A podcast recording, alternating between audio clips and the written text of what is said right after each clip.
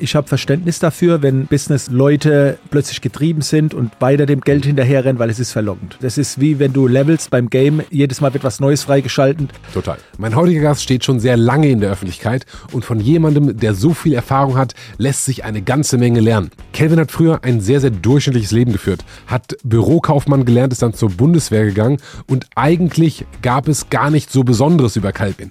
Aber dann hat er seine Passion gefunden, damals Photoshop. Photoshop war neu und Calvin hat sich reingefuchst. Hat sich so reingefuchst, dass Adobe ihn angefragt hat und dass die besten Kreativhochschulen der Welt ihn angefragt haben. Weil ich so besessen war, ich habe nur noch Pixel überall gesehen, dass dann Ende 2005 hat mich Adobe entdeckt. Hollywood, Kelvin, Alter, was machst du? Die haben mich angerufen abends, Adobe Systems. Ich so, ja, klar. Und dann ist er dann als Deutscher um die Welt getingelt, um Photoshop zu lehren. Calvin hat vielen, vielen, vielen tausend Menschen Photoshop beigebracht und irgendwann wurden die Fragen anders. Wie führe ich ein gutes Leben? Wie geht das eigentlich mit dem Business? Und da hat Calvin geändert, was er tut. Warum willst du immer mehr? Warum willst du jetzt von 120.000 auf 400.000? Calvin ist ganz, ganz anders als diese ganzen Rolex-Jungs und Bling Bling und ich will mehr, mehr, mehr. Calvin geht irgendwie ins Kloster, erzählt was von Demut und ist irgendwie ein ganz ungewöhnlicher Kauz. Was mich extrem überrascht hat, ist, wie Kelvin mit seiner Zeit umgeht. Äh, ich würde gerne eine Geschäftsidee vorstellen oder wir können folgendes machen, können wir 20 Minuten reden. Ja, dann 300 Euro. Ja, nee, nee, ich stelle dir doch was vor.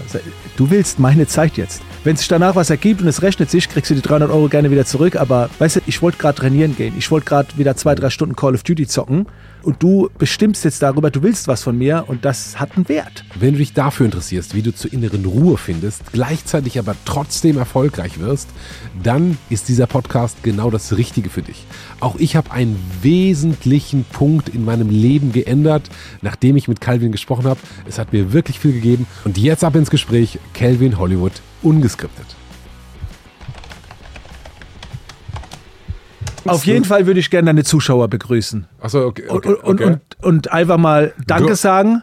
Das wollte ich einfach, das habe ich mir fest vorgenommen, weil äh, ich habe dir schon im Vorfeld geschrieben, dass äh, ich ein Fan von deinem Podcast bin, von der Art macht, wie du das machst. Bin ich ein absoluter Fan. Und ganz liebe Grüße an die ganzen Zuschauer, an deine äh, Community. Ich bin nicht hier, um irgendwas vorzugeben, sondern nur um zu inspirieren.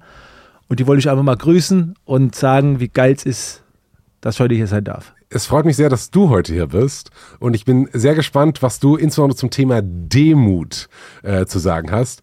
Ähm, Gerade im Vorgespräch hast du gesagt, ähm, ich will nicht in diese Business- und Life-Coach-Bubble sein. Äh, und wenn man aber auf dein Instagram-Profil geht, dann steht da im Profiltext Business- und Life-Coach, wenn mich nicht alles täuscht.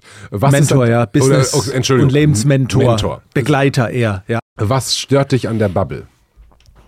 Naja, ich denke, wir Menschen, äh, wenn wir jemanden kennenlernen wollen, fragen wir oft, was machst du beruflich, um zu verstehen, was ist das für eine Person, weil sie ja acht oder zehn Stunden damit Zeit verbringt. Also wir machen das ja aus der Intention. Ich will wissen, wie du tickst, also was machst du beruflich, dann kann ich dich ein bisschen besser kennenlernen. Und wenn ich jetzt sagen würde, ich bin Business Coach, dann lande ich in einer Schublade, wo ich mich nicht sehe. Also äh, ich war auch heute Nacht im Hotelzimmer von 3.20 Uhr bis 4.30 Uhr etwa wachgelegen, wegen dieser Scheißfrage.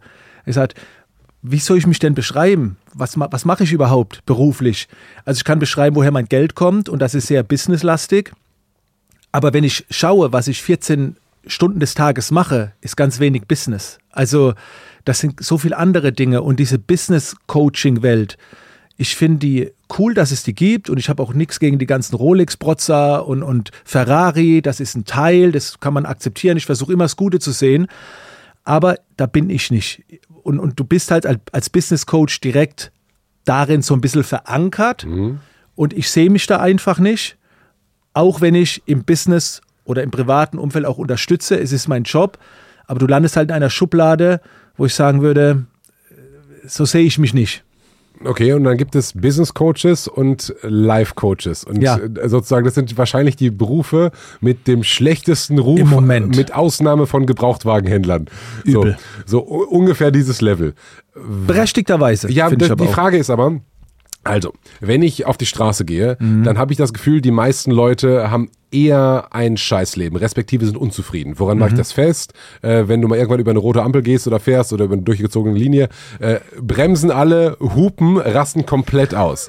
So. wenn du in dir ruhst, ja. dann findest du das immer noch scheiße, dass irgendjemand was Blödes macht. Aber dann rastest du nicht komplett aus. Das heißt, irgendwo ja. ist da ganz viel aufgestaute Wut und da ist ein Trigger, nämlich durchgezogene Linie, was auch immer, der hat falsch geparkt, angehalten. So, und dann wird ausgerastet. Fenster runter, Mittelfinger raus, du Arschloch raus. So.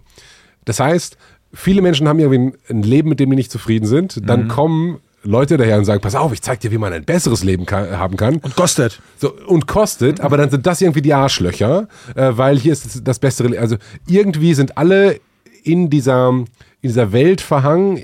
Ich bin möglicherweise unzufrieden mit meinem Leben, mhm. aber wenn mir jemand helfen will, die sind noch blöder als ich sowieso. Mhm. Und das würde ich gern verstehen. Ja, ich würde es ich auch gern verstehen. Ich denke, es hat damit zu tun, dass ähm, diese, dieses Scheißleben ausgenutzt wird, um sehr viel Geld äh, zu verdienen.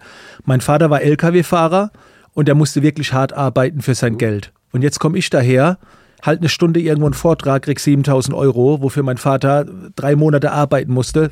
Finde ich das fair? Ich finde es nicht fair. Ich habe da auch ein schlechtes Gewissen äh, lange Zeit gehabt. Und ich finde, man sollte die viele Dinge auch nicht ausnutzen. Allerdings müssen wir auch bei der Realität bleiben. Die Nachfrage bestimmt das Angebot. Du kannst nicht hohe Summen verlangen, wenn nicht die Nachfrage da wäre. Mhm.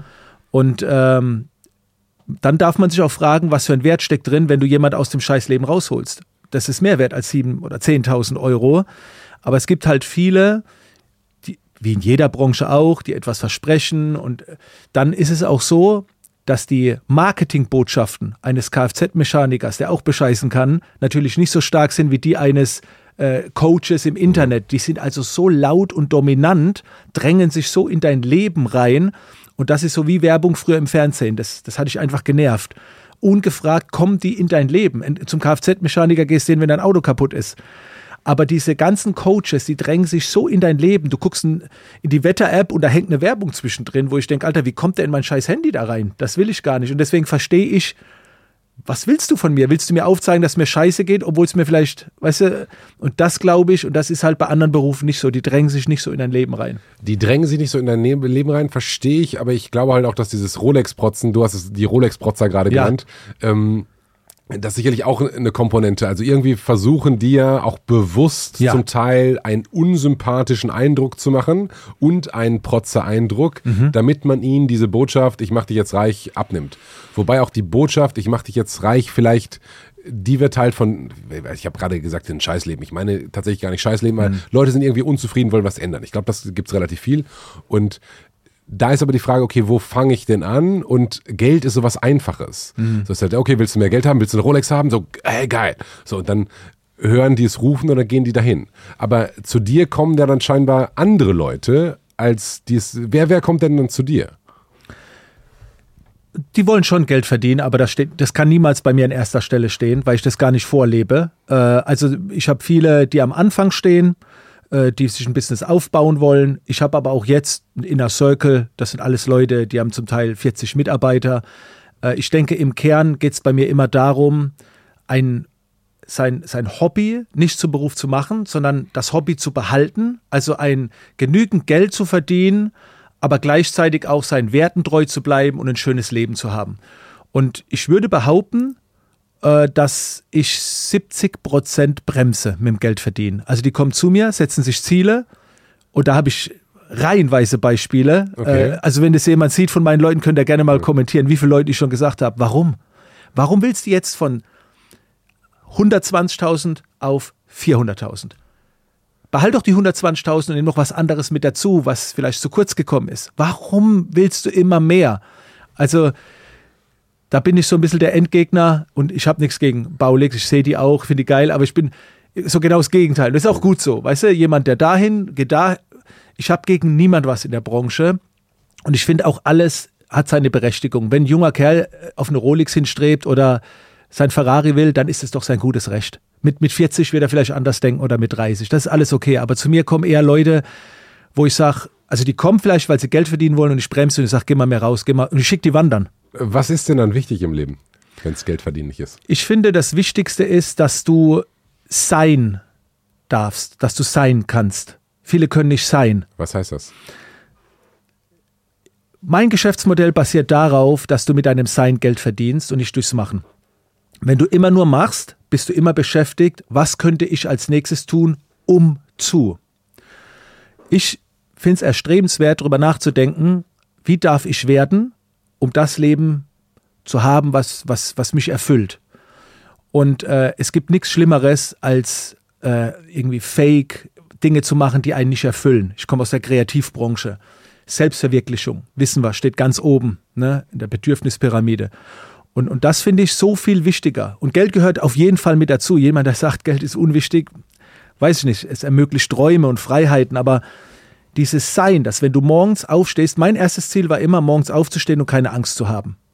Weil ich Okay. hatte früher Angst, in die Arbeit zu gehen, so, oh, hoffentlich werde ich nicht angeschissen. Also die, der erste Schritt war, keine Angst zu haben. Okay. Und der nächste Schritt war dann, jeden Morgen aufzustehen, mich drauf zu freuen, weil ich darf einfach nur sein, mit, mit dem, wie ich bin, was ich liebe, was ich mache und ich darf sein. Das, Äh, Ich, du hast gerade gesagt, du willst weg vom oder empfiehlst oder glaubst, dass es richtig ist, machen um zu. Ja. Kannst du das ausführen? Das habe ich nicht verstanden. ja, äh, also im, im Business-Kontext äh, machen viele ein Business, um mehr Geld zu verdienen. Ob, die suchen nach Nischen. Es ist nicht mein Geschäftsmodell. Ja, was könnte ich tun, um Geld zu verdienen? Mein Sohn ist jetzt 17, mit dem habe ich mich vor ein paar Tagen unterhalten. Er wird gern was machen und er hat geguckt, hat mal gefunden, Dropshipping und so weiter. Und dann sage ich, erfüllt dich das? Ja, nee, aber damit kann man vielleicht Geld.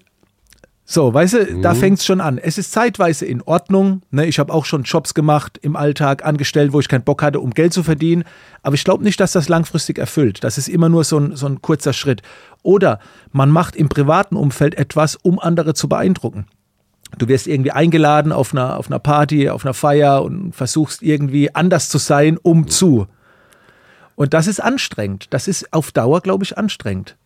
Also als Beispiel, ich kaufe mir einen Rolex, um andere Leute zu be- beeindrucken. Ich, äh, keine Ahnung, äh, mache einen Vortrag, äh, um 7000 Euro zu verdienen. Und das, der Gegenspieler davon aus deiner Sicht wäre, ich bin einfach Kelvin und weil ich Kelvin bin, sagen die Leute, komm doch auf die Bühne, wir Ja. geben dir auch abstrus viel Geld dafür, dass du einfach auf der Bühne bist. Genau. Sozusagen. Also mein Schlüsselerlebnis war tatsächlich Big Brother erste Staffel. Hast du die gesehen? Kennst du? Äh, selbstverständlich, Slatko und Jürgen. Ich wollte es gerade sagen, Slatko und Jürgen, genau. Ja. Und Slatko war es. Also ich sehe diesen Slatko, damals hatte ich noch, war ich glaube ich Bürokaufmann oder, Mhm. weiß ich, und ich sehe diesen Slatko und der wurde ja dann bekannt, berühmt Total. und hat dann Geld verdient mit irgendwas, hat er gesungen, vielleicht ein Mhm. paar Werbedeals und, und ich frage mich, hä, mit was verdient er eigentlich sein Geld? Und dann habe ich gedacht, mit Slatko. Ich glaube, der Typ ist einfach nur sich selbst und macht das, worauf er Bock. Da denke ich, und ich sitze so in meinem Bürokaufmann-Job drin und denke, Alter, und ich mache hier jeden Scheiß und der Typ ist einfach nur sich selbst. Wie schön wäre es, wenn du einfach nur sein darfst, worauf du Lust hast und damit noch Geld verdienst. Und das war so der erste, wo ich gedacht, geil, das hätte ich auch gern so ein Leben.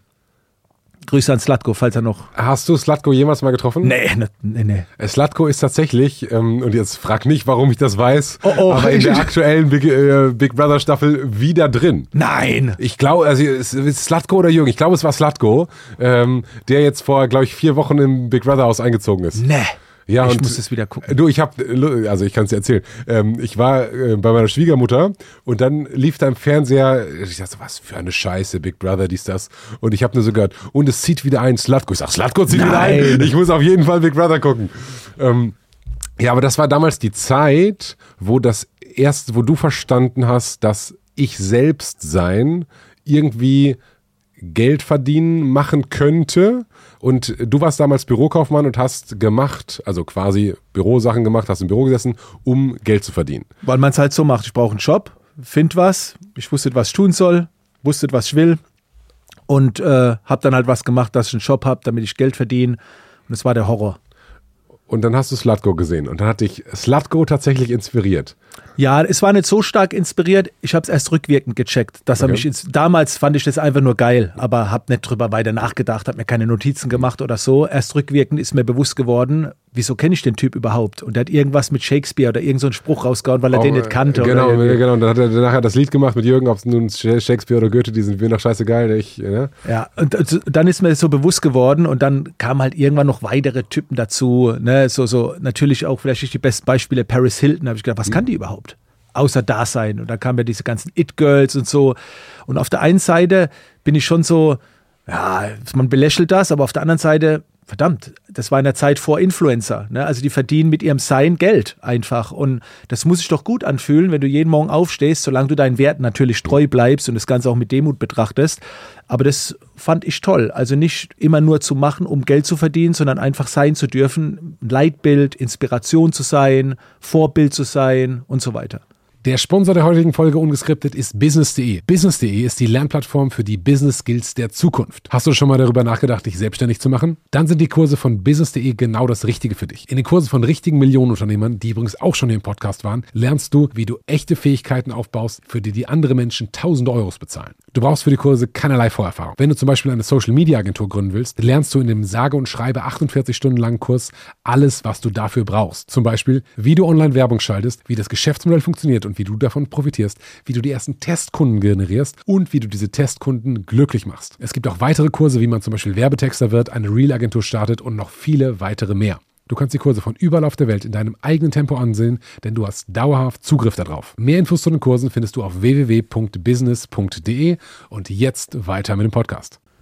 Ja, tatsächlich ähm, hab ich, bin ich neulich über was sehr ähnliches gestolpert, äh, nämlich äh, englische Seite Naval Ravikant. Er ist so ein, so ein äh, Philosoph, äh, Philo englischer Investor und Philosoph. So. Schreib, mitschreiben. Das ist, ich muss das direkt notieren. Äh, das ist äh, krasser Typ, Naval Ravikant. Ähm, und äh, der hat äh, so eine Doktrine Best in the World.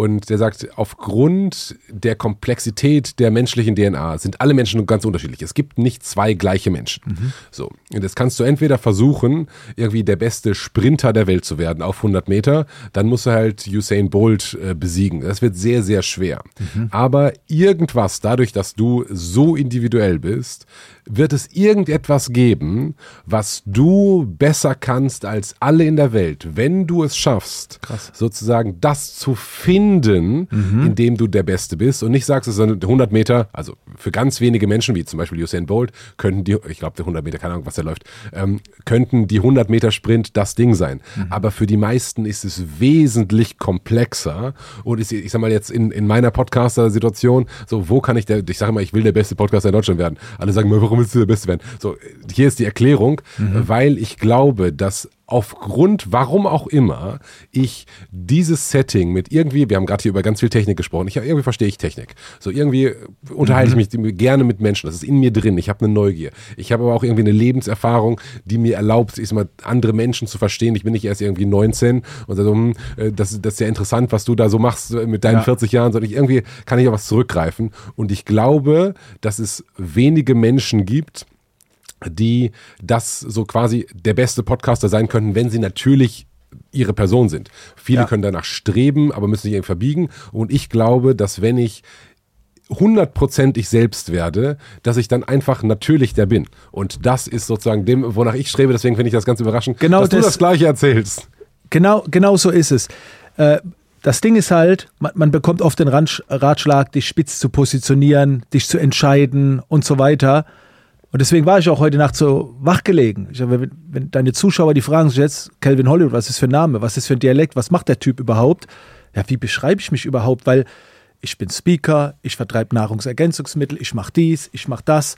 Und wenn man schaut, was ich 14 Stunden am Tag mache, würde ich eigentlich sagen, wie Ben Botara, mein Freund, es formuliert, ich bin Schüler des Lebens, ich bin Lernender. Das ist die meiste Zeit, die ich mache am Tag. So, aber es gibt keine Berufsbezeichnung. Als was soll ich mich jetzt bezeichnen? Es ändert sich alle paar Monate. Und das geht gegen viele Empfehlungen. Aber ich glaube, darin liegt die Erfüllung, dass wir suchen und irgendwann verbindet sich alles. Die Tätigkeiten können sich dezent unterscheiden, aber irgendwann bist du in so einer Linie, wo du sagst, Mann, das fühle ich so dermaßen. Und es kann sein, dass sich nach einem Jahrzehnt es wieder ändert, weil du dich mitentwickelt hast, Familie kam mit dazu, wie auch immer. Und das ist dann auch okay. Aber dieses, ich würde nicht sagen, positionier dich spitz, Du musst dich entscheiden, um zu, sondern das Sein ist wichtiger. Äh, Kelvin, ich bin da sowas von 110%ig bei dir. Ähm, als ich meinen Podcast gestartet habe, ähm, habe ich mit meiner Freundin, die eine sehr gute Marketerin gespro ist, gesprochen. Kann ich, Entschuldigung, kann ich euch was dabei trinken? Aber klar, selbstverständlich. Wir blenden einfach auf dich, weil die, ja. weil die machen keine die, Werbung. Die, die mehr, macht, ne? macht keine Werbung. Ähm, nee, und klar, also äh, gibt dir richtig. es ist auch nicht schlimm, wenn da mal ein Logo zu sehen ist, aber ähm, nein, alles gut. Äh, und die hat halt gesagt, als allererstes müssen wir Customer-Personas überlegen und überlegen, wer hört deinen Podcast, warum und dann müssen wir ein Produkt bauen, was für die, da ich gesagt, hör bitte auf zu reden. Also das will ich nicht. Ich will das machen, wo ich Bock drauf habe. Ja, und Mann. deswegen habe ich auch, äh, äh, also Folge 1 und Folge 2 und Folge 3 unterscheiden sich substanziell. Dann kommt halt, keine Ahnung, irgendwie so eine BDSM-Tante, die sich auspeitschen lässt. Und in der nächsten Folge kommt irgendein verrückter Business-Coach und in der nächsten kommt einer, der was ganz anderes macht. Wo Mega. ist da der rote Faden? Der rote Faden ist, irgendwie interessiert mich das. So, und die Schwierigkeit ist halt, das als, so als Produkt zu vermarkten, sagen, ah, okay, also hier kommen Leute hin, die, hm, die ich interessant finde. So, und ähm, genau, aber letztendlich äh, wenn ich jetzt sage, der Erfolg gibt mir recht, ist das ein bisschen zu drüber. Aber ich würde sagen, es ist ja ganz gut gelaufen die letzten anderthalb Jahre. Wie viele Folgen hast du schon gemacht? Äh, 85, glaube ich. Guck mal. wenn, wenn du es anders gemacht hättest, wäre es vielleicht bei Folge 40 ausgebrannt. Hättest gesagt, naja, es ist schon geil, aber jetzt muss ich es auch lohnen. Und jetzt hast du 85 Folgen und, und denkst, ja, ist geil. Ist mega geil. Ich freue mich ultra. Ich freue mich also so, so das Dinge merkt man auch. Das so. merkt man auch. Und das, das ist halt so viel wichtiger. Gleichzeitig darf man natürlich das Wirtschaftliche, du hast ja, ich glaube, das ist auch, hast schon mal gesagt, du hast ja auch ein Unternehmen und genau. so. Und das, das gehört dazu. Du kannst nicht in Deutschland leben und sagen, Geld ist unwichtig. So, da musst du schon irgendwo in ein anderes Land. Äh, aber ähm, es darf halt niemals diese Lebensqualität verloren gehen. Also egal was man macht, opfert man ja. Man tauscht mhm. ja erstmal was dagegen und das, was man tauscht, sollte halt langfristig. Ne, so, ist schade, wenn du zu viel aufgibst dafür. Ja. Ja. alles hat einen Preis, habe ich auch in diesem Podcast genau. genannt. Ne? Alles hat einen Preis und äh, wenn man, das kann ja ein durchaus legitimes Motiv, äh, Motiv sein, zu sagen, ich will einen Ferrari oder ich will eine Rolex. So. Und dann danach zu streben, ist ja erstmal nicht falsch. Ja. Und ich glaube, wenn du halt 21 bist, ist das halt so das, äh, das, das nächste, was da ist. Aber mhm alle, die irgendwie zu Geld gekommen sind, sagen, ja okay, ähm, jetzt habe ich das Ziel erreicht. Das ist sehr schön für die Sekunde gewesen. Ich habe jetzt dann vielleicht auch keine Geldsorgen mehr. Aber okay, jetzt habe ich mir die 50. Rolex gekauft, die ist auch noch irgendwie nice. Aber was ist danach? Und danach ist dann meistens, also es, aus meiner Sicht gibt es halt diesen Geldfahrt. Okay, ich habe 10 Millionen gemacht oder ich habe eine gemacht, aber eine halbe, was auch immer was ist die nächstgrößere Zahl? Und das ist bei Geld sehr einfach, weil du kannst immer eine größere Zahl, aber wenn du über Glück oder Selbsterfüllung mm. ist halt, ich würde gerne mal einen Marathon laufen. Dann hast du den gelaufen und dann denkst du, okay, was mache ich jetzt mm. danach? Aber wie aus deiner Sicht, du hast dich ja damit intensiv beschäftigt. Ja. Du hast auch gerade gesagt, es sind, in deinem Umfeld gibt es viele Mönche. Ähm, wie, komm, wie kommst du ins Mönchsumfeld oder die Mönche in deins? Ja, also ich muss ganz ehrlich sagen, ich habe Verständnis dafür, wenn, wenn Business-Leute plötzlich getrieben sind und weiter dem Geld hinterherrennen, weil es ist verlockend. Ne? Das ist wie wenn du levelst beim Game, jedes Mal wird was Neues freigeschalten. Total. Und äh, das ist ja verständlich. Jetzt bin ich vor 17 Jahren, also relativ ganz zu Beginn, als ich mit mir ein Business aufgebaut habe, damals noch als äh, Photoshop-Experte, ähm, habe ich meine Frau kennengelernt. Meine Frau ist in Deutschland geboren, aber beide Elternteile kommen aus Laos. Ne, ist in der Nähe von Thailand. Und somit war ich plötzlich in dieser asiatischen Kultur. Geheiratet, meine Kinder sind jetzt 17, Junge und Mädchen, Zwillinge. Und die letzten 17 Jahre war ich eben sehr stark in dieser asiatischen Kultur. Und diese asiatische Kultur, ich will jetzt sagen, hat mich gerettet, aber hat immer dafür gesorgt, dass ich eben nicht abdrifte. Dass es noch einen anderen Part gibt. Und ich bin in beiden Parts nicht extrem drin, aber stark drin. Mhm. Also ich nehme das diese asiatische Kultur nicht nur ein bisschen mit, sondern dadurch, wir unterstützen auch einen Tempel. In Pirmasens ist bei uns in der Nähe, das sind Mönche. Und äh, die treffe ich regelmäßig, die kommen auch vorbei bei besonderen Events, die haben mein Office eingeweiht und es sind halt buddhistische Mönche, also wirklich so mit orangenen Kutten und so weiter. Und die leben dieses Mönchleben nach ihren vielen Regeln. Und es ist immer wieder schön, und ich war da auch schon mit anderen. Da kann ja auch jeder hin. Wenn irgendjemand von euch da vorbeischauen will, ihr könnt den Mönch jederzeit besuchen. Viele wissen das nicht. Und äh, das ist eine andere Energie, wenn du da drin bist. Und wenn ich dann Zeit mit denen verbringe oder wenn die mir Geschenke machen oder wenn ich in ihrer Anwesenheit bin, dann merkst du einfach, oh shit, Alter, das, das ist ein ganz anderes Leben und das ist so wertvoll, wie, wie man mit so wenig und mit so viel Einschränkung trotzdem ein Lachen auf den Lippen haben. Und das ist sehr inspirierend. Und ich finde das wichtig. Das ist die pure Erdung, die pure Demut. Und hätte ich das nicht gehabt, ich habe ja auch gute Freunde. Einer meiner besten Freunde ist Dirk Kräuter. Das ist ein Macher, der, der, der schießt nach vorne. Und ich kenne den schon so lange, tausende von WhatsApp-Nachrichten. Ich hätte mich da dranhängen können. Und wäre da mitgeschwommen, aber es war immer dann noch dieser Gegenpol und meine Family mit Demut, Empathie und da bin ich echt dankbar und das will ich auch nicht missen. Deswegen habe ich heute auch einen orangenen Pulli an. Das wollte ich dich gerade fragen. Das ist ja kein Zufall. Das, das ist zum einen, um nee. dich vom dunklen Hintergrund abzuheben, aber weil du bist ja Fotoexperte, das hast du bestimmt gesehen. Ähm, aber das Zweite ist natürlich, dass es wenig Leute gibt, die Orange tragen, außer ja. halt Mönche. Und genau. das sind, du hast gerade gesagt, die asiatische Kultur. Meinst du die asiatische oder die buddhistische? Asiatische Kultur. Was ist der Unterschied? Das, da bin ich nicht so gut geeignet, aber meine Family sagt auch immer, äh, sie, sie sind schon sie leben buddhistisch, hm. aber eben nicht so extrem nach den Regeln. Also das ist so in etwa wie, ich bin katholisch, gehe jetzt aber nicht regelmäßig in die Kirche. Ne? Es, ich orientiere mich daran und die asiatische Kultur also im Buddhismus wird wahrscheinlich nicht gelehrt, dass wenn du an einer älteren Person vorbeiläufst, dass du geduckt gehst. Weiß ich nicht, ob das aus dem mhm. Buddhismus kommt. Es kommt mehr so aus dieser asiatischen mhm. Kultur. Wir haben unseren Kindern immer Empathie gelehrt. Das war das, die wichtigste Eigenschaft, war Empathie. Sich immer in andere reinzuversetzen. Ich wüsste jetzt nicht, ob das eine buddhistische Eigenschaft ist. Das ist mehr so dieses asiatische Leben. Ne? Okay. Und, und deswegen sage ich asiatisch, weil für den Buddhismus kenne ich mich zu wenig aus. Ich bin auch kein Buddhist bin da jetzt auch nicht tief drin, aber diese ganzen asiatischen, die Kultur, auch in meinem Umfeld gibt es fast nur Asiaten. Also wenn die vorbeikommen, ganz wenig Deutsche nur. Und wenn deine, wenn man deine Familie fragen würde, deine Frau und deine Kinder, ähm, seid ihr Buddhisten, würden die sagen ja oder nein?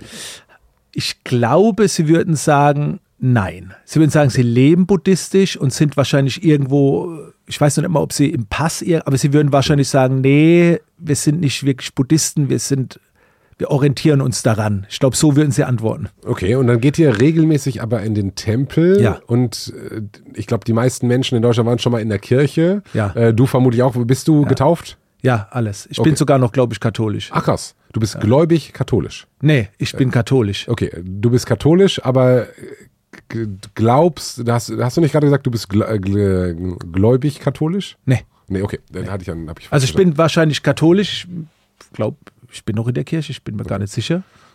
Äh, aber ich, ja. ich, ich glaube nicht. Also ich glaube, es ist auch alles immer sehr ähnlich. Ich habe nicht diese eine Sache. Ich glaube an etwas, dass es was Größeres gibt, was man beschreiben können, was feinstoffliches, aber ich würde jetzt nicht sagen, ich glaube an Gott oder mhm. an Allah oder an Buddha.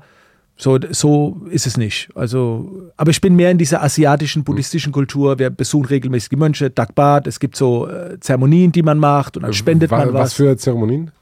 Na, du gehst vorbei und, und holst dir halt wie so eine Art Segen. Du spendest den Mönchen Essen. Die, die okay. leben ja von gespendetem Essen. Und dann spendet man Essen und Geld und dann äh, segnen die, man macht eine Zeremonie, man macht vielleicht noch eine Meditation.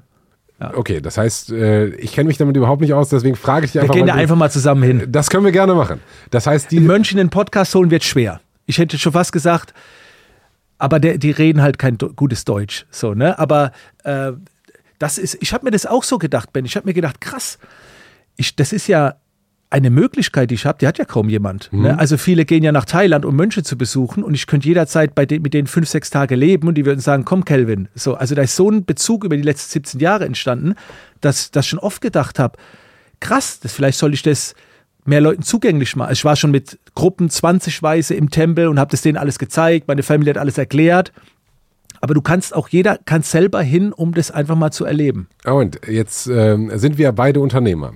Ja. Äh, da steht ein Gebäude, das Tempel heißt. Mhm. Das muss ja irgendeinem gehören.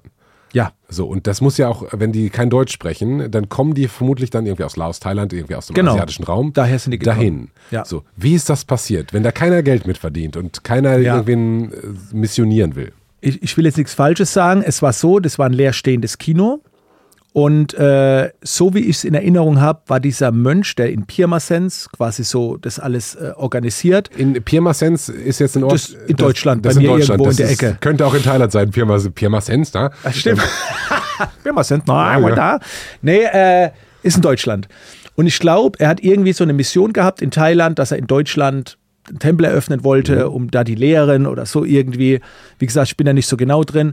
Vor allen Dingen alt, leerstehendes Gebäude. Und die leben halt voll Spenden. Ne? Also ich habe auch schon Aufrufe gemacht, gibt es einen Kranfahrer in meiner Community, der das Gebäude abreißt, weil die halt nicht so diese Kohle haben. Und so supporten wir halt. Und wir spenden halt Geld und dann kommen auch permanent Leute vorbei, die dort helfen, die auch Deutsch sprechen. Das sind dann andere Asiaten, die regelmäßig hingehen, helfen dann ein bisschen im Garten. Die eine machen das. Aber es sind zwei bis drei Mönche dort, die regelmäßig dort arbeiten. Also der baut, der, der Schuster, der, der, der zimmert, der arbeitet da und das ist seine Aufgabe. Und wieso ist der aus Thailand, Laos ähm, nach Deutschland gekommen, nach Pirmasens, um da in einem Kino einen Tempel zu bauen? ich, ich gehe mal davon aus, dass er sich die Entscheidung getroffen hat, äh, diese Lehren, diese Kultur in ein anderes Land dort zu informieren. Okay. Vielleicht ist es so ein Teil seiner Mission. Also Okay. so gehe ich davon aus. Und dann sucht man halt und dann sagt er, hier, guck mal, hier hättest du eine Möglichkeit, einen eigenen Tempel zu machen. Der war ja wahrscheinlich auch irgendwann mal Schüler. Aber wie gesagt, das müsste, müsste jetzt meine Frau hier dabei, die könnte das alles. Und dann geht ihr in diesen Tempel und du hast vorhin gesagt, wenn ein Mönch dir Geschenke macht. Ja. Äh, Das ist ja auch dann irgendwie merkwürdig. Da ist jemand, der ist besitzlos, ähm, Ja. bietet quasi Seelenheil, nicht ganz als Produkt, aber die Einladung, sein Seelenheil zu erforschen vielleicht. Ähm, und der macht dir dann ein Geschenk. Wie, passiert das? Genau, also der zum Beispiel, die, äh, ich habe Ketten und so weiter, äh, das nimmt er mir halt mit. Der ist dann, der geht regelmäßig nach Thailand zu seinen Vorgesetzten, ist jetzt vielleicht Meister oder wie man das nennt. Und dann haben die halt Schmuck, die haben Zeug und ich habe schon öfter dann was geschenkt bekommen, ne, weil ich halt gespendet habe oder weil ich Leute, ich habe 20, 30 Leute gebracht und der hat eine schöne Zeit gehabt, da fand ich, dann schenkt er mir halt was. Oder diese Armbändchen, die kriegst du auch so. Ne? Die, und dann spricht er halt seinen Segen. Und ja, das ist halt so ein bisschen was Energetisches, was ich gerne mitnehme. Oder Als du 20, 30 Leute in den Tempel gebracht hast, wie ist das passiert? naja, Leute fragen mich halt ständig. Ah, so ja. ich jetzt, ja. Ja, genau. Ist ja, ist ja irgendwie schon spannend. Also man sieht und man, ich glaube, Genau. man, ich spüre auch, wenn ich in so einen Tempel mal gehe, ähm, insbesondere wenn ich in meinen Teil, also ich war früher viel in Asien, Ja. ähm, das hat eine Aura, das hat irgendwie eine Energie, das ist nicht Genau. so, wie wenn du in den Supermarkt gehst. Ja. So, das riecht anders, das fühlt sich anders an. So, und die Leute, die da sind, sind halt auch anders und irgendwas haben die. So, Ja. und äh, deswegen frage ich jetzt hier so in, äh, interessiert nach, so wie das alles funktioniert. Mhm. Und da hast du dann diese 20, 30 Leute, hast, alle haben die angesprochen, haben gesagt, pass auf. Nö, es haben mich schon mitkommen? öfter Leute gefragt, ne, wie das abläuft, warum ich dort bin. Und ich habe schon Interviews mit Mönchen gemacht, auf YouTube hochgeladen. Und dann habe ich aber gesagt, ja, eigentlich müsst ihr das mal erleben. So, und ich habe es jetzt noch nicht öffentlich gemacht, sondern ich habe das dann in mein Coaching-Programm, um den Kreis kleiner zu halten, sage ich, habe eine Reihe nachgefragt, bis wir so etwa 20 Leute waren. Wer hat mal Bock mitzukommen? Und da haben wir uns alle getroffen. Da muss dann auch meine Familie mit, mein Schwiegervater, weil die halt alles erklären. Ich kann ja nicht alles erklären. Ich bin ja auch nur so mit dabei. Und da war halt meine Frau dabei, hat übersetzt, hat erklärt und so weiter. Und dann waren wir drei Stunden etwa, haben dort noch was gegessen. Dann hat jeder ein bisschen was gespendet. Da kam ordentlich was zusammen. Es war jetzt nicht, war 1.000, 2.000 Euro, aber für die Mönche ist es extrem viel. So. Und äh, unvergessliche Zeit. Also die gehen alle weg und sagen, wow. So. Und das habe ich halt schon zwei, dreimal gemacht. Das ist ja, wenn man da unternehmerisch drauf guckt, äh, okay, da gibt's jetzt ein Produkt, was alle wollen, nämlich, ich sag mal, ein Tag im Kloster. Weißt du was, Ben? Ich mache das jetzt wie folgt. Ich, ich organisiere das. Lass es mal notieren. Ich gehe jetzt, sobald es wärmer wird, gehe ich äh, fünf Tage rein. Ich gehe fünf Tage rein und stream alles und film alles. So. Und wer, wer mich besuchen kommen will, dann in den fünf Tagen kommt vorbei in Pirmasens. Ich mache fünf Tage dort. Ich mache das jetzt als Projekt und werde begleiten. Wenn nicht, gehst du mit, Sebastian. Dann filmen wir, geben alle Einblicke, wie die leben. Und wer live vorbeikommen will, kommt einfach in der Zeit live vorbei und kann sich dazu gesellen. Das machen ja, wir geil, fünf Tage geil, geil, das hört sich cool an. Und dann die, die nicht kommen können, machen wir es online. Und die, die kommen wollen, kommen live vorbei. Jetzt muss man nur mal kurz sagen, wo denn Pirmasens eigentlich ist. Also in Das- Deutschland. Das ist unterhalb von Heidelberg. Also Unter Heidelberg, okay. Weiter, nochmal eine Stunde Nochmal weiter. eine, Stunde, eine Stunde hinter Heidelberg, wenn man aus dem Aber Norden kommt. nochmal, nur nochmal als Appell. Es gibt mehrere Tempel. Ne, muss man ein bisschen googeln. Die gibt es auch in eurer Region. Mhm. Und du kannst, es ist, natürlich fühlt sich komisch an, als Fremder da in so einen Tempel rein zu spazieren, aber du bist willkommen. Du kannst da rein, du kannst gucken, du musst nichts machen, kannst einfach nur, das ist völlig okay. Also die, das ist eine sehr freie Kultur, die freuen sich über alle Besucher. Ihr müsst nicht warten, bis ich das mache. Jeder kann auch so hingehen.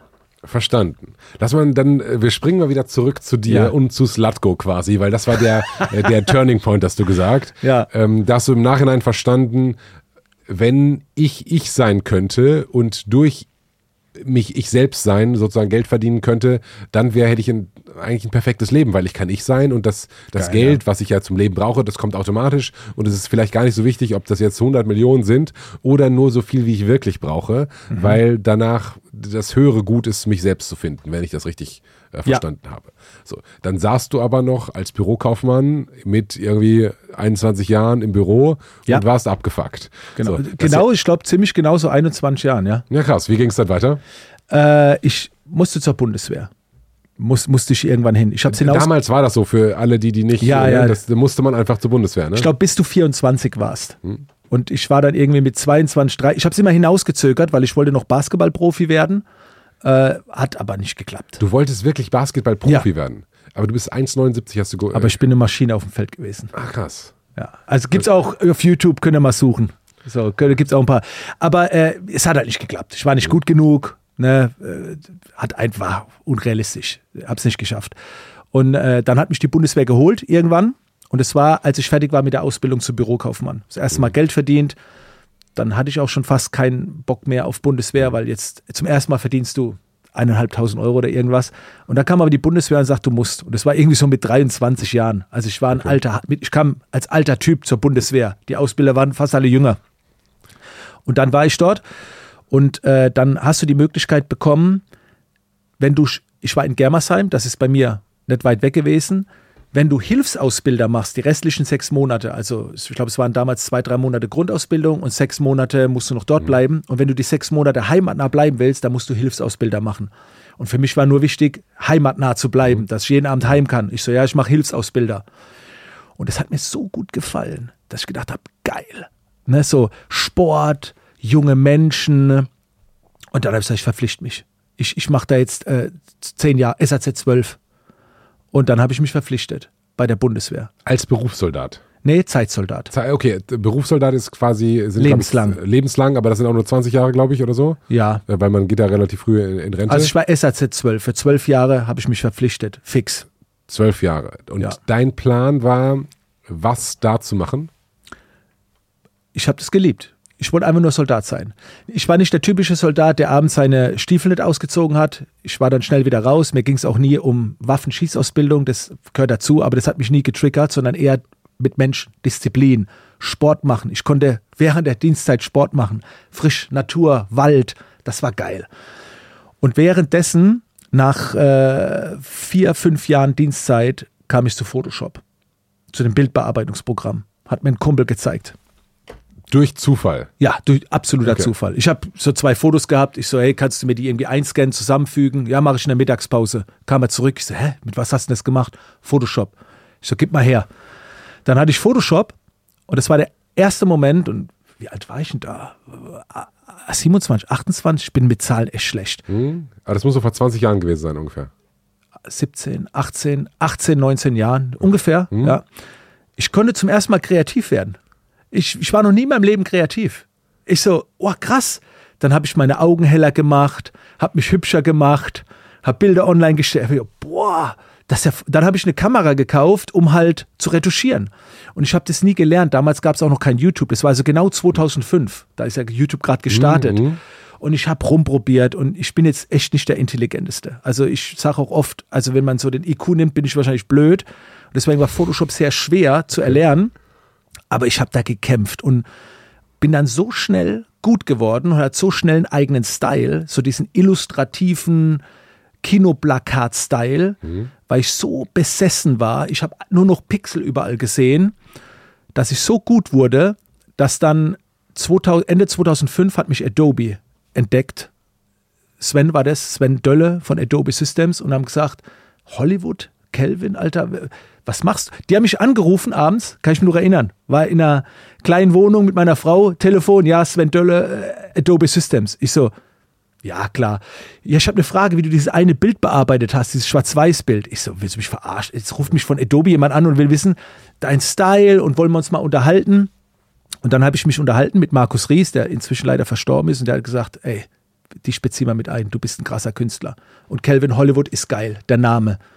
So, und dann hat es seinen Lauf genommen. Den Namen gab es aber schon vorher. Oder? Calvin. War Calvin. so. Ich hatte im Englischunterricht, früher musste man so englische Namen geben, mhm. Brian, ja. Calvin und ich hätte auch ein Brian Hollywood werden können.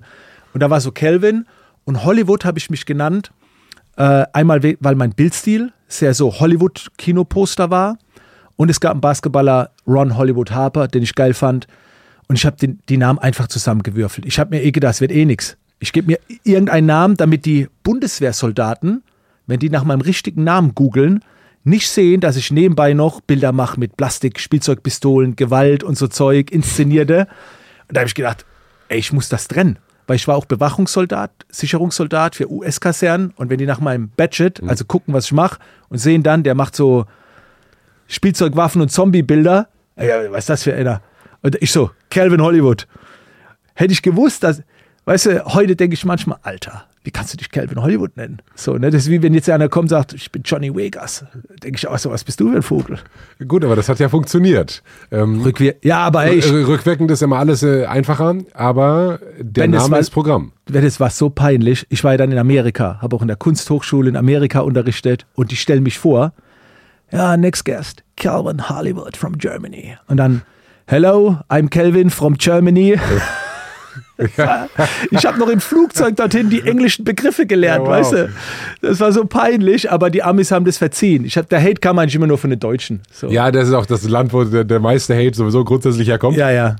Ähm, ja, ist ja lustig, dass dann ein Deutscher Hollywood heißt und nach Brutal. Amerika kommt und dann aber mit deutschem Akzent natürlich spricht. Ey, der war ähm, immer so der German Guy, the German Guy, ja.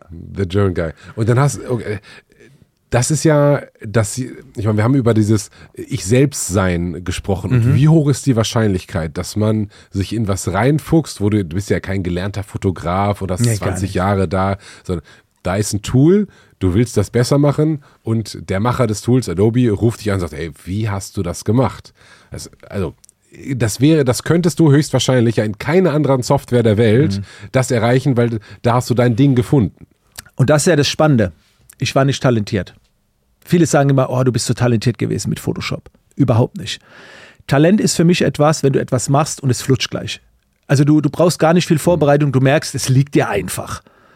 Photoshop lag mir nicht, Fotografie lag mir nicht, aber es erfüllte mich. Es war pure Leidenschaft, Besessenheit. Es war so geil, aber es war so schwer, sich das anzueignen. Aber dadurch, dass ich so gefühlt habe, war ich bereit, diese Härte zu gehen und es anzutrainieren. Ich habe nach einem Jahr schon die größten Firmen geschult, war in allen Fotozeitschriften drin, nach einem Jahr Photoshop und die Leute haben gesagt, Alter, du machst es doch erst seit einem Jahr. Ich sage, ja, aber wenn man die Stunden zählt, mache ich es schon seit 20 Jahren. Wie hast du das geschafft, dir das so krass beizubringen? Weil damals gab es noch nicht 57 nee. Millionen YouTube-Tutorials nee. und wenn du den Fehler 73 gegoogelt hast, hast du 20 äh, Ergebnisse dazu bekommen, sondern das, das war noch richtig hart damals. Ja, ich habe mich in allen Foren angemeldet, internationale Foren, ich habe die Screenshots alle gesammelt, habe nach Tipps gegeben, sage ich, hey, ich bin bei der Bundeswehr, ich werde in acht bis zehn Jahren, werde ich ein erfolgreicher Fotograf sein, Photoshop-Experte. Da gibt es auch Videos, wie ich das noch in der Uniform meinen Kindern eine Videobotschaft schicke. Es war für mich klar. Und bitte gib mir Tipps. Ich, wo muss, was muss ich tun? So, ja, widme dich dem, mach das. Und so war ich schon immer. Ich habe mich immer gefragt, wer bringt mich meinem Ziel näher? Nicht, was muss ich tun, sondern wen muss ich überzeugen und begeistern, damit mir diese Person hilft. Wie wichtig war diese, die Rolle der Affirmation oder dieses öffentliche Zielsetzen für dich? Guck mal hier, ich bin ein Niemand und habe eine sehr geringe Erfolgswahrscheinlichkeit, dieses Ziel zu erreichen, aber das ist mein Ziel, dass ihr es alle wisst. Wie wichtig war das, dass es tatsächlich geklappt hat? Damals war es mir nicht wichtig ich habe das halt einfach gesagt. Rückwirkend würde ich heute sagen, das war, das war die, das Commitment an mich selbst, an meine Kinder. So. Aber damals, ich war entschlossen, das zu tun. Aber äh, ich habe jetzt nicht in Affirmation gedacht. Sowas, ich habe mich noch nie mit Persönlichkeitsentwicklung damals befasst. Ich habe das einfach gemacht, weil es eine Erfüllung war. Ich hätte das von morgens bis abends machen können. Das war wie Basketball. Basketball war dann so langsam weg wegen der Bundeswehr und dann war das so mein neues Ding, wo ich gemerkt habe, boah, ich kann mich verwirklichen. Ich kann kreieren und ich bekomme Anerkennung. Leute sagen, das hast du gut gemacht, Kelvin. Und danach war ich aus. Ich wollte Anerkennung haben. Dass Leute sagen, das ist geil, das ist gut, was du machst. Und, und das war so, erst später habe ich gemerkt, boah, krass, ich habe überall gepostet. Ich habe die Forenbeiträge Jahre später gesehen. Ich habe nicht gesagt, ich würde gerne. Ich werde. In sechs Jahren mache ich mich selbstständig. Ich werde mal berühmt. Und dieses Video gibt es noch. Das ist eine Videoboda, wo ich sage, ich sitze so, esse eine Suppe als Soldat und dann kommt meine Frau, Schatz, was machst du da? Sag ich, ja. Und dann sagt sie, guck mal Kinder, die Kinder waren ein halbes Jahr alt, äh, guck mal Kinder, damals war dein Vater noch bei der Bundeswehr, war er noch kein Starfotograf, niemand kannte ihn und dann sage ich so in die Kamera, Kinder, wenn ihr dieses Video mal sehen werdet, habe ich es geschafft. So, das sage ich heute am 8.1. in der Uniform. Wow. Und äh, das Video gibt es, müsst ihr einfach mal YouTube, ja, schick mir den Link kann. dazu oder schick mir das gerne, dann binden wir das genau hier ein. Ja. Ähm, weil das ist geil. Das, das ja. ist mega geil. Und dann war aber, ich meine, das waren dann anderthalb Jahre von Kaltstart Photoshop bis ich werde von Adobe angerufen und gebucht auf die größten Events von den wichtigsten Leuten, in den wichtigsten Zeitschriften. Zeitschriften waren damals viel, viel wichtiger, als sie heute sind. Ja. Heute sind die immer noch wichtig, aber da warst du quasi über Nacht ein Star. Und, ja, ja, das ging also schon. In der, in, der, in der Bubble genau, auf jeden Fall. Also ne? du trainierst halt ein Jahr und dann auf einmal der eine richtige Kontakt und von da aus ging es dann schnell. So war es ja auch dann später als Speaker. Bist du einmal auf der Bühne und auf einmal und ich habe das dann auch so clever gemacht, dass ich mit den ganzen Magazin-Deals so gehandelt habe, dass ich zeitgleich auf jeder Titelseite war. Also das normalerweise, weißt du, machst du ja eigentlich so da und, und ich wollte in dieser Welle, die wussten nicht voneinander, ich so, ich mache für euch ein Tutorial, für euch das und das, aber ich will Titelseite. Und dann war so eine Phase, da war ich, glaube ich, zwei Wochen verteilt, fast auf jeder Titelseite mit oh, einem wow. Bild. Und äh, dann ging es nach Amerika und äh, war da mehrere Jahre unterwegs, habe 100, na, ungefähr 50 englische Kurse aufgenommen, dass ein Deutscher nach, also dass Amerika einen Deutschen importiert. Äh, Im Photoshop-Bereich gab es noch nicht. Total verrückt. Ein, ein in Anführungsstrichen Software-Experten für ein amerikanisches Produkt. Ja. ja, ist total verrückt. Dass sie das nicht selbst können, würde man, normalerweise können die alles viel besser als wir. Ja. Wir sind immer nur äh, häufig so die, die Light-Kopie von dem Ja. amerikanischen Originalprodukt, aber dann halt auf Deutsch. Ja. Aber dass, dass du so erfolgreich warst, dass die dich in ihr Land geholt haben, weil die keinen besseren auf Englisch gefunden haben, ist crazy. Aber es war, es war ein Kampf, ne? Also ich habe, äh, ich wollte dahin. Ich war in Deutschland irgendwann an einem Punkt, wo ich gesagt habe, das soll jetzt auch nicht irgendwie protzig klingen, aber die Leute, die mich aus Photoshop-Zeiten kennen, das war, also ich, es gab keinen in meiner ganzen Kolleg Kollegen, der es international geschafft hat. Und als ich nach Amerika wollte, als ich mir das Ziel gesetzt habe, habe ich mir überlegt, ich wollte auf die Photoshop World nach Las Vegas, 3000 Menschen dort präsentieren. Und das ist so ein, nicht ein Trick, aber ein Ratschlag, den ich immer geben kann. Ich habe mich schon immer gefragt, wen muss ich überzeugen? Wer bringt mich da rein? Also ich habe mich nie gefragt, was muss ich tun? Naja, ich muss gut sein, aber das sind andere auch. Wen muss ich überzeugen? Und dann bin ich auf die Seite gegangen und habe geguckt, die letzten Photoshop Worlds, wer da immer wieder spricht. Und es waren drei Personen. Und eine Person zum Beispiel war Katrin Eismann. Und die ist Leiterin der Kunsthochschule in New York. So, und da habe ich gesagt, ich muss nur die überzeugen. Und dann habe ich ihr eine Nachricht geschrieben, habe gesagt, "Ka- Katrin, in Englisch, ich bin Calvin, bin super geil hier und kann so einen frischen Wind da reinbringen und ich bin verdammt gut. Darf ich bei dir vorsprechen? Das klingt auch sehr amerikanisch, ne? Das ist in Deutschland. Muss es sein. Ist, ja. Also ich musste da voll rein. Ja. Und dann sagt sie, klar, komm vorbei, ich gebe dir 40 Studenten, 45 Minuten Zeit, halt einen Vortrag. Dann sage ich, okay. Sagt sie, in New York. Ich so, ja, okay. Ich gehe zu meiner Frau, sag, Schatz, wir müssen nach New York. Und äh, dann ist sie mitgekommen. Und dann weiß ich noch, den Moment werde ich nie vergessen, ich stehe vor der Kunsthochschule und muss da jetzt rein. Ich weiß gar nicht, wie transparent ich jetzt hier sein kann, aber Sehr. okay, du, geht es auf deine Kappe. Das geht auf meine Kappe. Okay. Man sagt oft, ich habe mir vor Angst fast in die Hosen geschissen. Ich hatte einen Puls in meinem Schließmuskel, als ich da vorne dran stand. Okay. Du wolltest es transparent. Ja, das ist transparent, ja. Und ich musste meine Arschbacken zusammenpacken. Ich hatte so Angst. Und ich sag zu meiner Frau, in meiner ganzen rhetorischen Blüte, Schatz, ich will das eigentlich gar nicht mehr, das ist der falsche Weg. Ich habe es gerade festgestellt, es macht viel mehr Sinn, weißt du, so voll Ja. Ratio. Und meine Frau nur, da rein. Ich so, scheiße. Dann gehe ich da rein, stehe völlig unter Strom, halte den Vortrag, 40 Studenten, sie nehmen dran mit dem Klemmbrett, enger Raum. Alter, schlimmer geht's nicht. Und ich fange an zu präsentieren. Nach zehn Minuten steht sie auf. Hold on a second. Und ich denke, okay, es war so, es blinkt so schwarz, es wird verschwommen bei mir. Und sie sagt, fragt auf Englisch, habt ihr schon was gelernt? Und die Hände gehen reihenweise hoch. Und dann sagt sie zu mir, Kelvin, ich habe schon so viele Leute hier gehabt. Aber ich habe noch nie sowas gesehen, was du hier zeigst. Keep on going. Und dann wusste ich, ich habe es geschafft. Oh, wow. Und dann hat sie mich auf die Photoshop World empfohlen. Und zeitgleich war ich noch bei anderen, habe ich ähnliche Stories abgezogen, die haben mich auch empfohlen. Also ich bin über Umwege gegangen. Buchempfehlung an der Stelle. Mensch, wie heißt das Buch? Äh, das dritte Tor, Tor zum Erfolg oder so. Sagt dir das gerade was? Äh, sagt mir nichts. Deine Community weiß es. Äh, wir verlinken das unten in der Description. Entschuldige bitte, ich habe noch einen Hinweis in eigener Sache.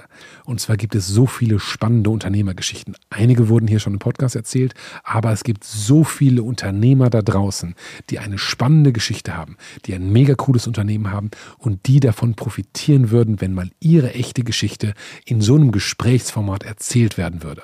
Und da gibt es demnächst die Möglichkeit zu.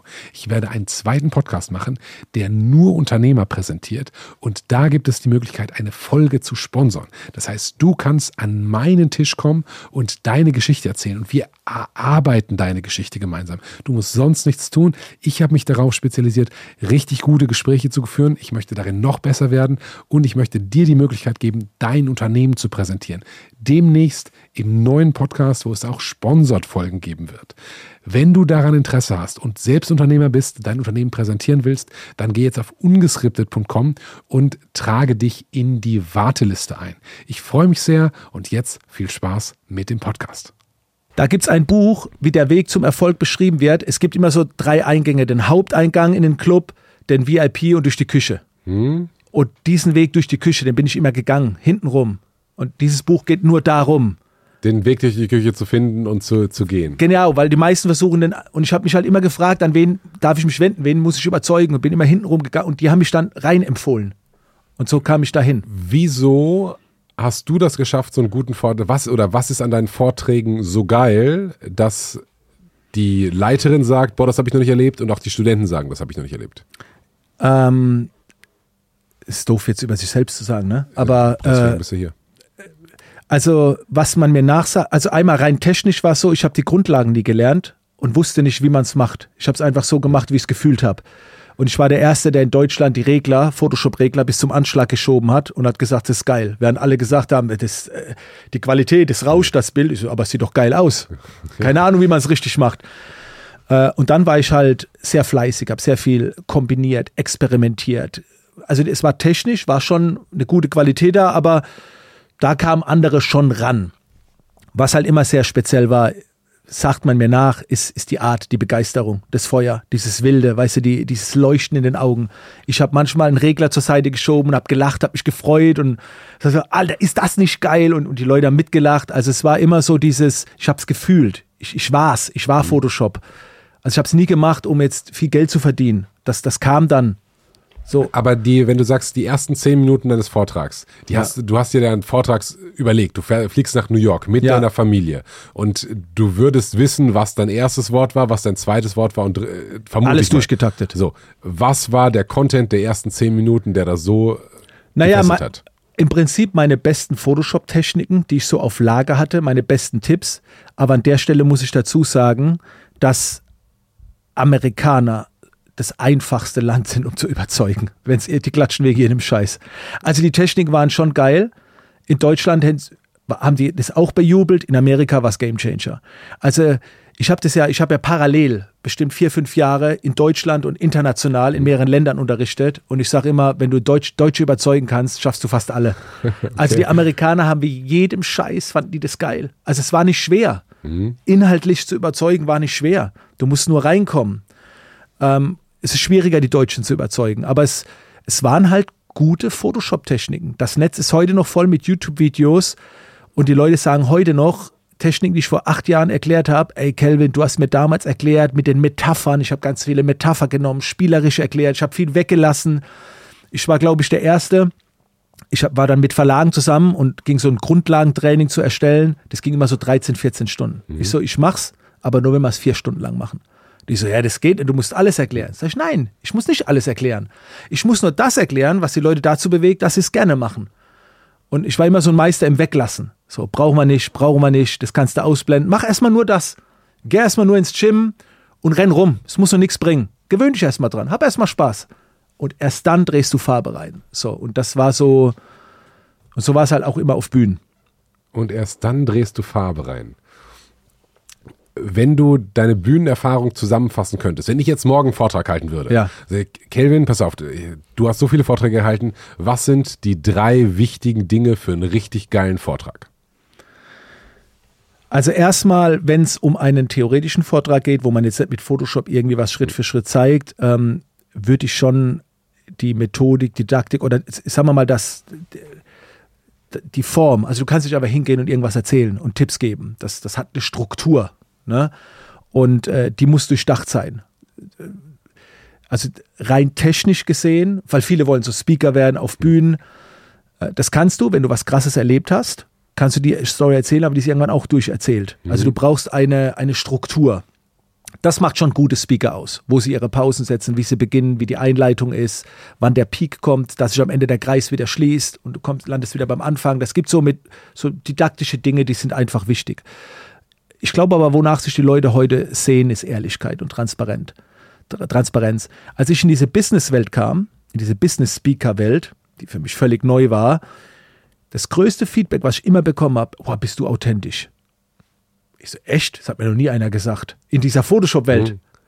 Wieso bin ich authentisch? Ja, mit Hoodie und so Dialekt und ich beende die Sätze manchmal nicht und dann kommt was Ungeplantes. Geil. Und ich glaube, danach sehen sich die Menschen. Und ich habe auch nie Vorträge auswendig gelernt, wie das Speaker machen. Jeder meiner Vorträge wurde immer neu geplant. Es war halt immer mehr Arbeit, mhm. aber ich wollte immer, ich, ich wollte immer so, was ich gerade fühle und nicht einen Vortrag 70 Mal halten, wo dann jeder mitsprechen kann. Und ich glaube, das wird wieder mehr gesehen, dieses Storytelling. Du siehst auch Gary Vaynerchuk, wenn der auf Bühnen ist, früher der Vorträge gehalten, jetzt macht er Q&A. Ne, also dieses dynamische. Der macht nur noch Q&A, das heißt, der geht auf eine auf eine Bühne und sagt, ey, ich wollte euch mal fragen, was habt ihr für Fragen? Genau, und also dann er, antwortet er live. Er macht schon noch hier und da Vorträge, aber er hat irgendwann mal vor ein paar Jahren hat er gesagt, ich halte jetzt zehn Minuten Vortrag und dann machen wir Q&A. Und, und da habe ich gedacht, wie geil ist das denn? Und in der Fitnessbranche habe ich das auch gesehen. Da ich, ich lasse mich immer von fremden Branchen inspirieren. Dann habe ich mal geguckt, wie, wie, wie machen Fitnessleute ein Seminar? Ich kenne ein Seminar so, Seminarraum, Folien, zeigst ein bisschen was, erklärst, führst durch. In der Fitnessbranche stellen die da vorne zwei Stühle hin, 30 Bierbänke, zahlen die Leute Eintritt und dann sitzen die Athleten da vorne und jetzt könnt ihr Fragen stellen. Ich, wie geil ist das denn eigentlich? Du musst nichts vorbereiten. Und da habe ich vor ein paar Jahren angefangen und das mache ich auch. Und dann habe ich zu allen Events gesagt, ihr könnt mich gerne als Speaker haben, aber ich halt keine Vorträge mehr. Nur noch QA. Und das funktioniert? Bei mir hat es funktioniert. Die wollen natürlich ihre Vorträge haben, aber ich habe gesagt, ich komme nicht. Das, die Zuschauer, weil es, wir sind in Zeiten von YouTube-Videos entweder tut ihr geile Fragen vorbereiten oder die Zuschauer fragen. Aber diese auswendig gelernte Scheiße, das ist, Entschuldigung, das ist nichts. Da, da, kommt doch keiner mehr und will sich das reinziehen, wenn es das gleiche schon auf YouTube gibt. Und, und dann, das habe ich dann gemacht. Ich habe gesagt, es gibt zwei Voraussetzungen. Ich komme im Sportanzug, habe keinen Bock, mich da irgendwie schick zu machen und Interview. Und dann warst du in dieser Photoshop-Bubble ähm, der Star, bist nach, nach international ähm, gegangen, hast Leute ausgebildet in Deutschland äh, wie auch in anderen Ländern. Zum ersten Mal richtig Geld verdient. So. Und ja. da war auf einmal, da war richtig Erfolg da. Ja. Wie war dieses Erfolgsgefühl im Gegensatz zu dieser Zeit, als du Bürokaufmann warst? Unbeschreiblich. Also, jetzt muss ich ein bisschen emotional äh, locker bleiben.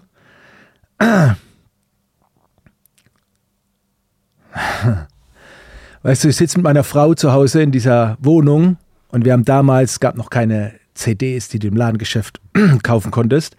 Und wir haben das alles selbst gebrannt. Wir haben das selbst gedruckt. Wir sind zu Horten gefahren, haben die Hüllen geholt. Zu Horten, ja, Horten, lustig, ja, Horten kenne ich noch, ja, lustiges Wort, ja. Diese, diese, allein, ich habe den Duft noch von diesen Dreckshüllen da. Ne? Und dann mussten wir fünfmal drucken, bis das Cover war und wir haben unsere eigenen CDs gepresst. Ja, du hast so Lernvideos auf CD äh, genau, gemacht. Genau, aber ne? ich bin nicht den Verlag, ich habe alles selbst gemacht. Ich habe einen Drucker geholt und meine Frau, wir waren im Wohnzimmer gesessen, überall sah es aus und dann haben wir die CDs gemacht und ich hatte damals so ein paar Foren, war in Communities aktiv und dann weiß ich noch, wie ich meine erste CD richtig öffentlich verkauft habe. Ich habe dann in, in meinem Forum gesagt, um 20 Uhr schalte ich es frei und dann die ersten 50 gebe ich 10 Euro günstiger raus, statt 30 Euro, 20 Euro. Und dann habe ich 1955 gedrückt und habe meinem Forum gesagt, ich habe fünf Minuten früher freigeschaltet. Dann könnt ihr euch die ersten 30 ein bisschen günstiger holen. Und 1956 waren die weg. Dann habe ich gedacht, das ist ein Fehler. Da sagt meine Frau, nee, die, die wurden gekauft. Jetzt, wenn ich um 20 Uhr freischalte, denken die, es gibt keine günstiger, weil die alle schon, wir müssen nochmal, dann haben wir um 20 Uhr wieder, um 20 Uhr waren die nächsten weg. Und dann ging das so rum. Und das, das war zum ersten Mal so, wo ich gedacht habe, boah, ist das schön. So mit Geld. Also es war mir nie wichtig. Hm. Und es war dann eine Zeit, ich werde es nie vergessen, die, die Post, also die, die Postkästen waren voll. Wir konnten nicht mehr mehr CDs rein. Dann sind wir in die Geschäfte rein. Das ist ja meistens so ein Kiosk von so einer Dame. Im Hintergrund ist so ein Container, wo die Pakete draufstehen. Da standen nur unsere Pakete. Die haben gesagt, wir können doch nicht nur ihre Pakete verschicken. So viele Video-CDs verschickt. Und es war, das war so eine Last. Also es war keine große Last. Ich war ja nie arm. Es mhm. ging immer. Aber es war so krass, mit etwas Geld zu verdienen, was dich so erfüllt. Es war so schön. Und deswegen, heute habe ich Nahrungsergänzungsmittel und ich sage immer, wir verschicken selbst noch am Anfang. Bitte nicht gleich alles outsourcen. Mhm. Egal was du machst, mach es nochmal selbst. Dann, dass du es fühlst, diese Demut, wenn du die CDs verpackst und wir haben uns angelassen, das ganze Wohnzimmer war voll. Und wenn wer das mal erlebt hat, geil.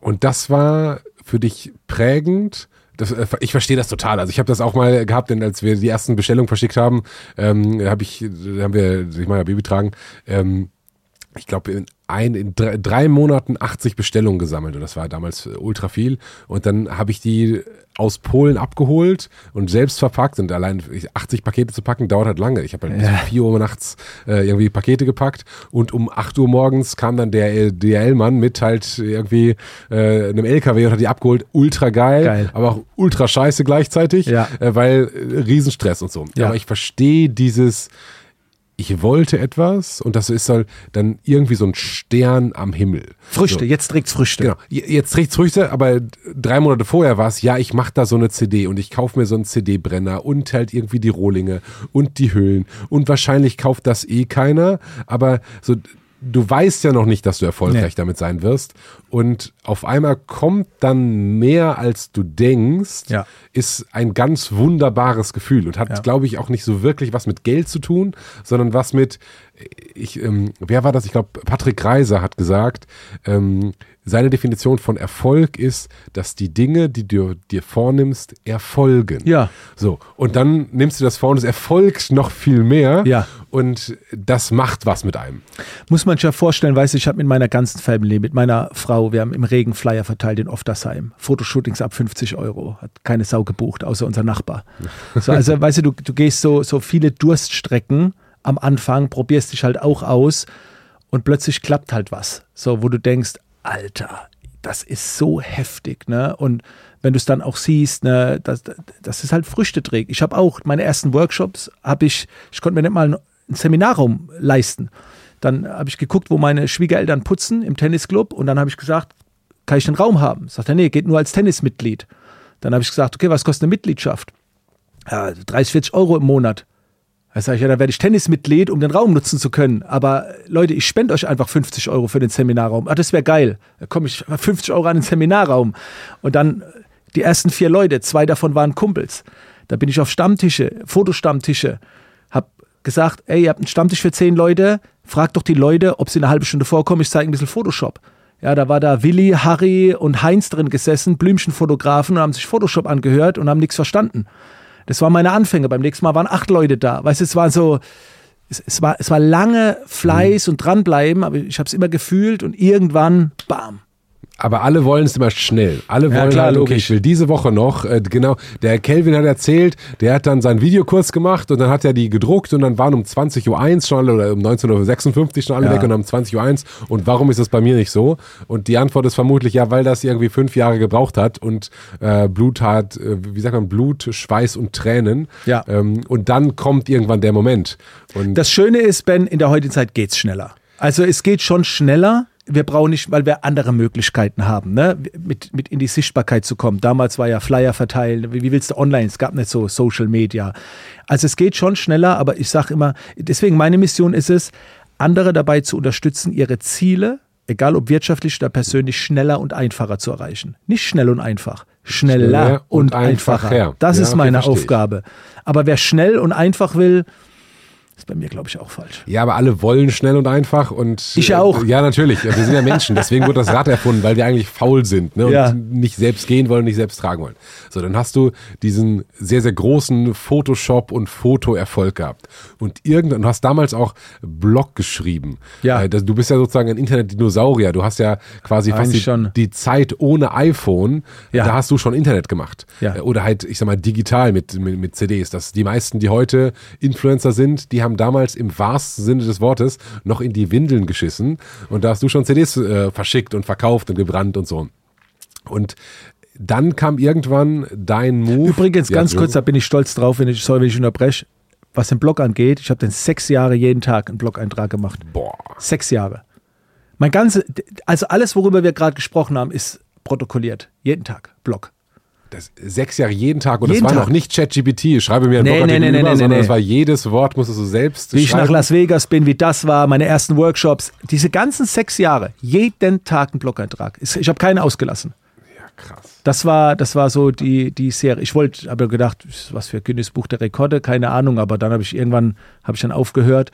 Aber da bin ich sehr stolz drauf. Mein Leben ist protokolliert. Auch YouTube. Es gibt 2000 YouTube-Videos. Also alles, was ich jetzt sage, kann man in Google eingeben und man findet mit Sicherheit irgendwas dazu. Ja, das ist ganz interessant. Das, äh, ich, äh, mir fällt auf, ist mir jetzt äh, gerade vor unserem Podcast aufgefallen, es gibt zwei Arten von Gäste, Gästen. Oh, oh. Und es gibt die, die fragen, läuft die Kamera schon? Läuft die Kamera schon? Ähm, und es gibt Leute, denen ist egal, ob die Kamera läuft oder nicht. Ja. Und immer, wenn, nicht, nicht immer, ich, ich glaube, es hat auch was mit Nervosität zu tun, aber es gibt eben viele Menschen, gerade die viel in der Öffentlichkeit stehen, die sind jemand anders vor der Kamera als Mhm. privat. Und für die ist extrem wichtig, okay, jetzt bin ich die öffentliche Person und die hat im Regelfall keine Schwächen und das ist das Programm und das sind die Positionen, die diese öffentliche Person Versteh's. sagt, diese Persona. Ähm, und dann gibt's halt mich privat, aber offensichtlich bin ich ganz anders, weil keine Ahnung, so wie der öffentlich ist natürlich keiner im Privaten. Und wenn du das aber nicht, das, also dieser, der Switch braucht sehr viel mentale Energie. So, okay, ist jetzt aus, okay, pff, so, jetzt können wir uns entspannt unterhalten. Und es gibt aber Menschen, die es schaffen, authentisch durch ihr Sein bekannt zu werden. Die sind einfach so, wie die immer sind. So. Und äh, ohne mich da selbst loben zu wollen, ich bin auch so wie, also wie Kann ich hier- hier bin. so wie ich dich jetzt kennengelernt habe, ja. Äh, ich bin auch nicht anders und in, keine Ahnung, äh, 85 äh, Podcast bin ich der gleiche. Ich habe Ja. ein bisschen was dazugelernt, hoffentlich, ne? Und nicht der gleiche Idiot wie von Anfang an. Aber das macht ein sehr, sehr entspanntes Leben, wenn du einfach Jo. Du selbst sein kannst. Und da, sorry, Side Story, meine Freundin hat im ersten Date, ähm, so, ich habe die halt Fragen gefragt, so, was machst du da? Das, was, dann habe ich irgendwie auf ihre Frage so geantwortet, dass, dass sie gesagt hat, hast du gar keine Angst, das mir so zu sagen? Vielleicht stehe ich dann jetzt auf. Ich sage, dann stehst du halt auf. Geil. So, es ist halt, ich bin der, der ich bin und das ist meine Aufgabe. Und meine Aufgabe, warum ich mit dir ein Date mache, ist nicht dir zu sagen, dass ich cool bin, sondern rauszufinden, ob Jo. du cool bist. Und äh, deine Aufgabe kannst du gerne versuchen, ob, ne, aber ich will wissen, ob das mit dir für mich interessant ist Ja. und nicht, ich bin übrigens der Geilste und dies, das. Und äh, halt dieses Authentische, was auch immer das heißt, alle sagen authentisch, authentisch, authentisch, Mhm. aber ich bin ich und zwar 24-7 Ja. und dann kommen positive Dinge, macht was ganz anderes als eine Nischenbesetzung und äh, ich könnte das und das sein und wenn ich jetzt so noch ein bisschen tue und wenn ich mir eine Brille aufsetze, dann wirke ich noch ein bisschen smarter und aber in Wirklichkeit finde ich Brillen scheiße, so schnell weg mit der Brille. Ja, ja, ich weiß, was du meinst. Ne? Du hast auch gerade was Schönes gesagt. Äh, es ist mental sehr anstrengend, äh, eine Rolle zu spielen. Äh, ich muss aber auch dazu sagen, äh, ich bin in Rollen. Äh, ich ich habe mal was Schönes gehört. Ein guter Schauspieler spielt keine Rolle, der schlüpft in eine Rolle. Und ich glaube, die Rollen, die haben wir. Also ich, Okay. ich weiß, dass ich zum Beispiel mit meinen Kids oder zu Hause mit meiner Frau anders bin wie jetzt hier. Das ist ein anderer Modus. Ja klar, das, So. das verstehe ich. Aber, das es ist der 100 Prozent, Kelvin-Modus. 100 Prozent bin das ich. Hm? Also ich, ich denke nicht drüber nach. Ich bin. Mhm. Ich bin einfach. Und da, das ist, das äh, nimmt sehr viel mentale Belastung. Und ich glaube schon, dass es gerade zu Beginn dazu gehört, sich anzupassen und sich zu verändern wir alle waren schon mal irgendwo zu einem Abschlussball eingeladen und haben uns in Klamotten reingezwängt und waren dann am Tisch gesessen und haben mitgelacht, um der anderen Person das Recht zu machen. Ich glaube, das kommt äh, oder darf dann erst später kommen, dass man irgendwann die Entscheidung trifft. Und mein Leitbild war immer in dem Bezug Dennis Rodman, der halt irgendwann mal gesagt hat, ich bin jetzt in der NBA, aber das bin nicht ich. Ich werde mich jetzt erschießen. Und dann war er in seinem Pickup gesessen, hat eine Gun rausgeholt und hat sich erschossen. Aber er hat nicht wirklich abgedrückt. Er hat gesagt, ab jetzt lebe ich. Und wenn ich wieder da lande, wo ich hergekommen bin, dann ist es halt so. Aber ich möchte einfach nur sein. Und dann hat er sich die Haare gefärbt, tätowieren lassen und dann erst wurde er richtig berühmt. Dann ist er erst richtig Fame geworden. Davor kannte den kannten den nicht viele. Das musst du nochmal, ich weiß, ich kenne den Namen und ich ja. weiß, dass er ein großer Basketballspieler war und ich weiß, dass er irgendwie mit verrückten Haaren aufgefallen ist. Genau. Aber kannst du die Geschichte nochmal erzählen? Also der hat, ja. Der, der, war, der kam in die NBA. Hm? Ne, der war ein gut, sehr guter Verteidiger, Rebounder und hat äh, einen guten Job gemacht. War eifrig mit dem Arbeiten, Trainieren und so weiter. Aber er war nie richtig, richtig fame, berühmt. Hm? Das waren seine Teammates, ne, andere. Und er hat irgendwann in seinem Buch, in seinem ersten Buch, Born to be Wild, hat er dann gesagt, er wollte nicht mehr dem entsprechen, wie andere ihn also wie andere ihn beschreiben. Das war nicht er. Immer nett sein, ne, immer pünktlich. Er wollte leben. Und er sieht es nicht mehr ein. Es hat ihn kaputt gemacht. Und dann wollte er sich halt umbringen. Also er hat keinen Bock mehr drauf. Der hat Championships gewonnen mit Detroit Pistons und so weiter. Und dann hat, war er halt in diesem Auto gesessen und, und hat gesagt, jetzt vorbei. Und hat die Entscheidung getroffen, ab jetzt lebe ich die, die, die Wild Side, Walking on the Wild Side. Und dann hat er sich angefangen zu tätowieren, hat eine Zeremonie gemacht, wo er selbst geheiratet hat, äh, war auf Partys er unterwegs. Hat sich selbst geheiratet. Ja, das ist alles oh, wow, so. Ist, ja, ja, okay. Der ist halt als Frau rum, also richtig wild. Hm? Und das hat ihn richtig gut gemacht, noch besser.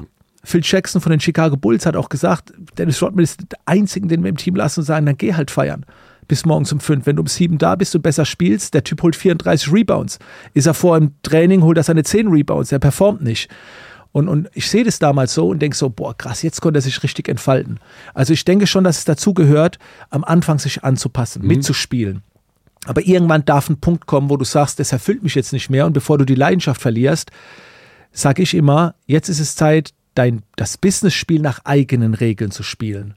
Am Anfang passt du dich an, aber bevor du die Freude am Spiel verlierst und aufhörst, ändert das Spiel.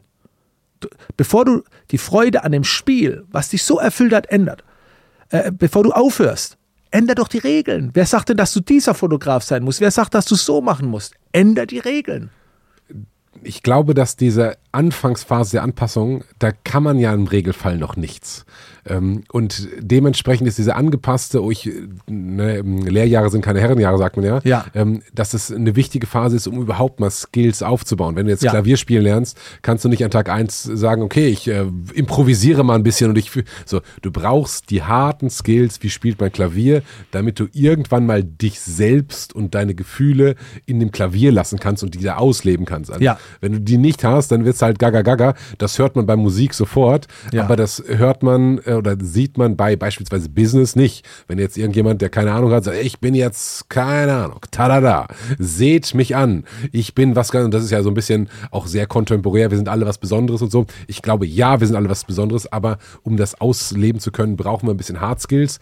Ja. Und dann wird der Hebel hinten raus. Das sind halt dann so wie bei dir, Jahre der harten Arbeit und dann machst du einen Lounge und auf einmal zahlt sich halt mhm. das aus, was du halt in den Trainings, so sagt man glaube ich im Sport, das heißt, es kommt ja. nicht darauf an, wie du am Platz äh, trainierst, sondern es kommt darauf an, was du machst, wenn keiner zuguckt. Geil, so, ja. Und bam, und dann geht's auf einmal und alle sagen, oh, der hat diese eine einmal so geil geworfen. Nee, der hat 100 Millionen Mal geil geworfen, da war keiner bei, ja. da hat's geregnet und der hat das trotzdem gemacht, dann hat der einmal geil geworfen und alle waren dabei und denken, oh, pff, ja. wieso kann ich werfen wie der?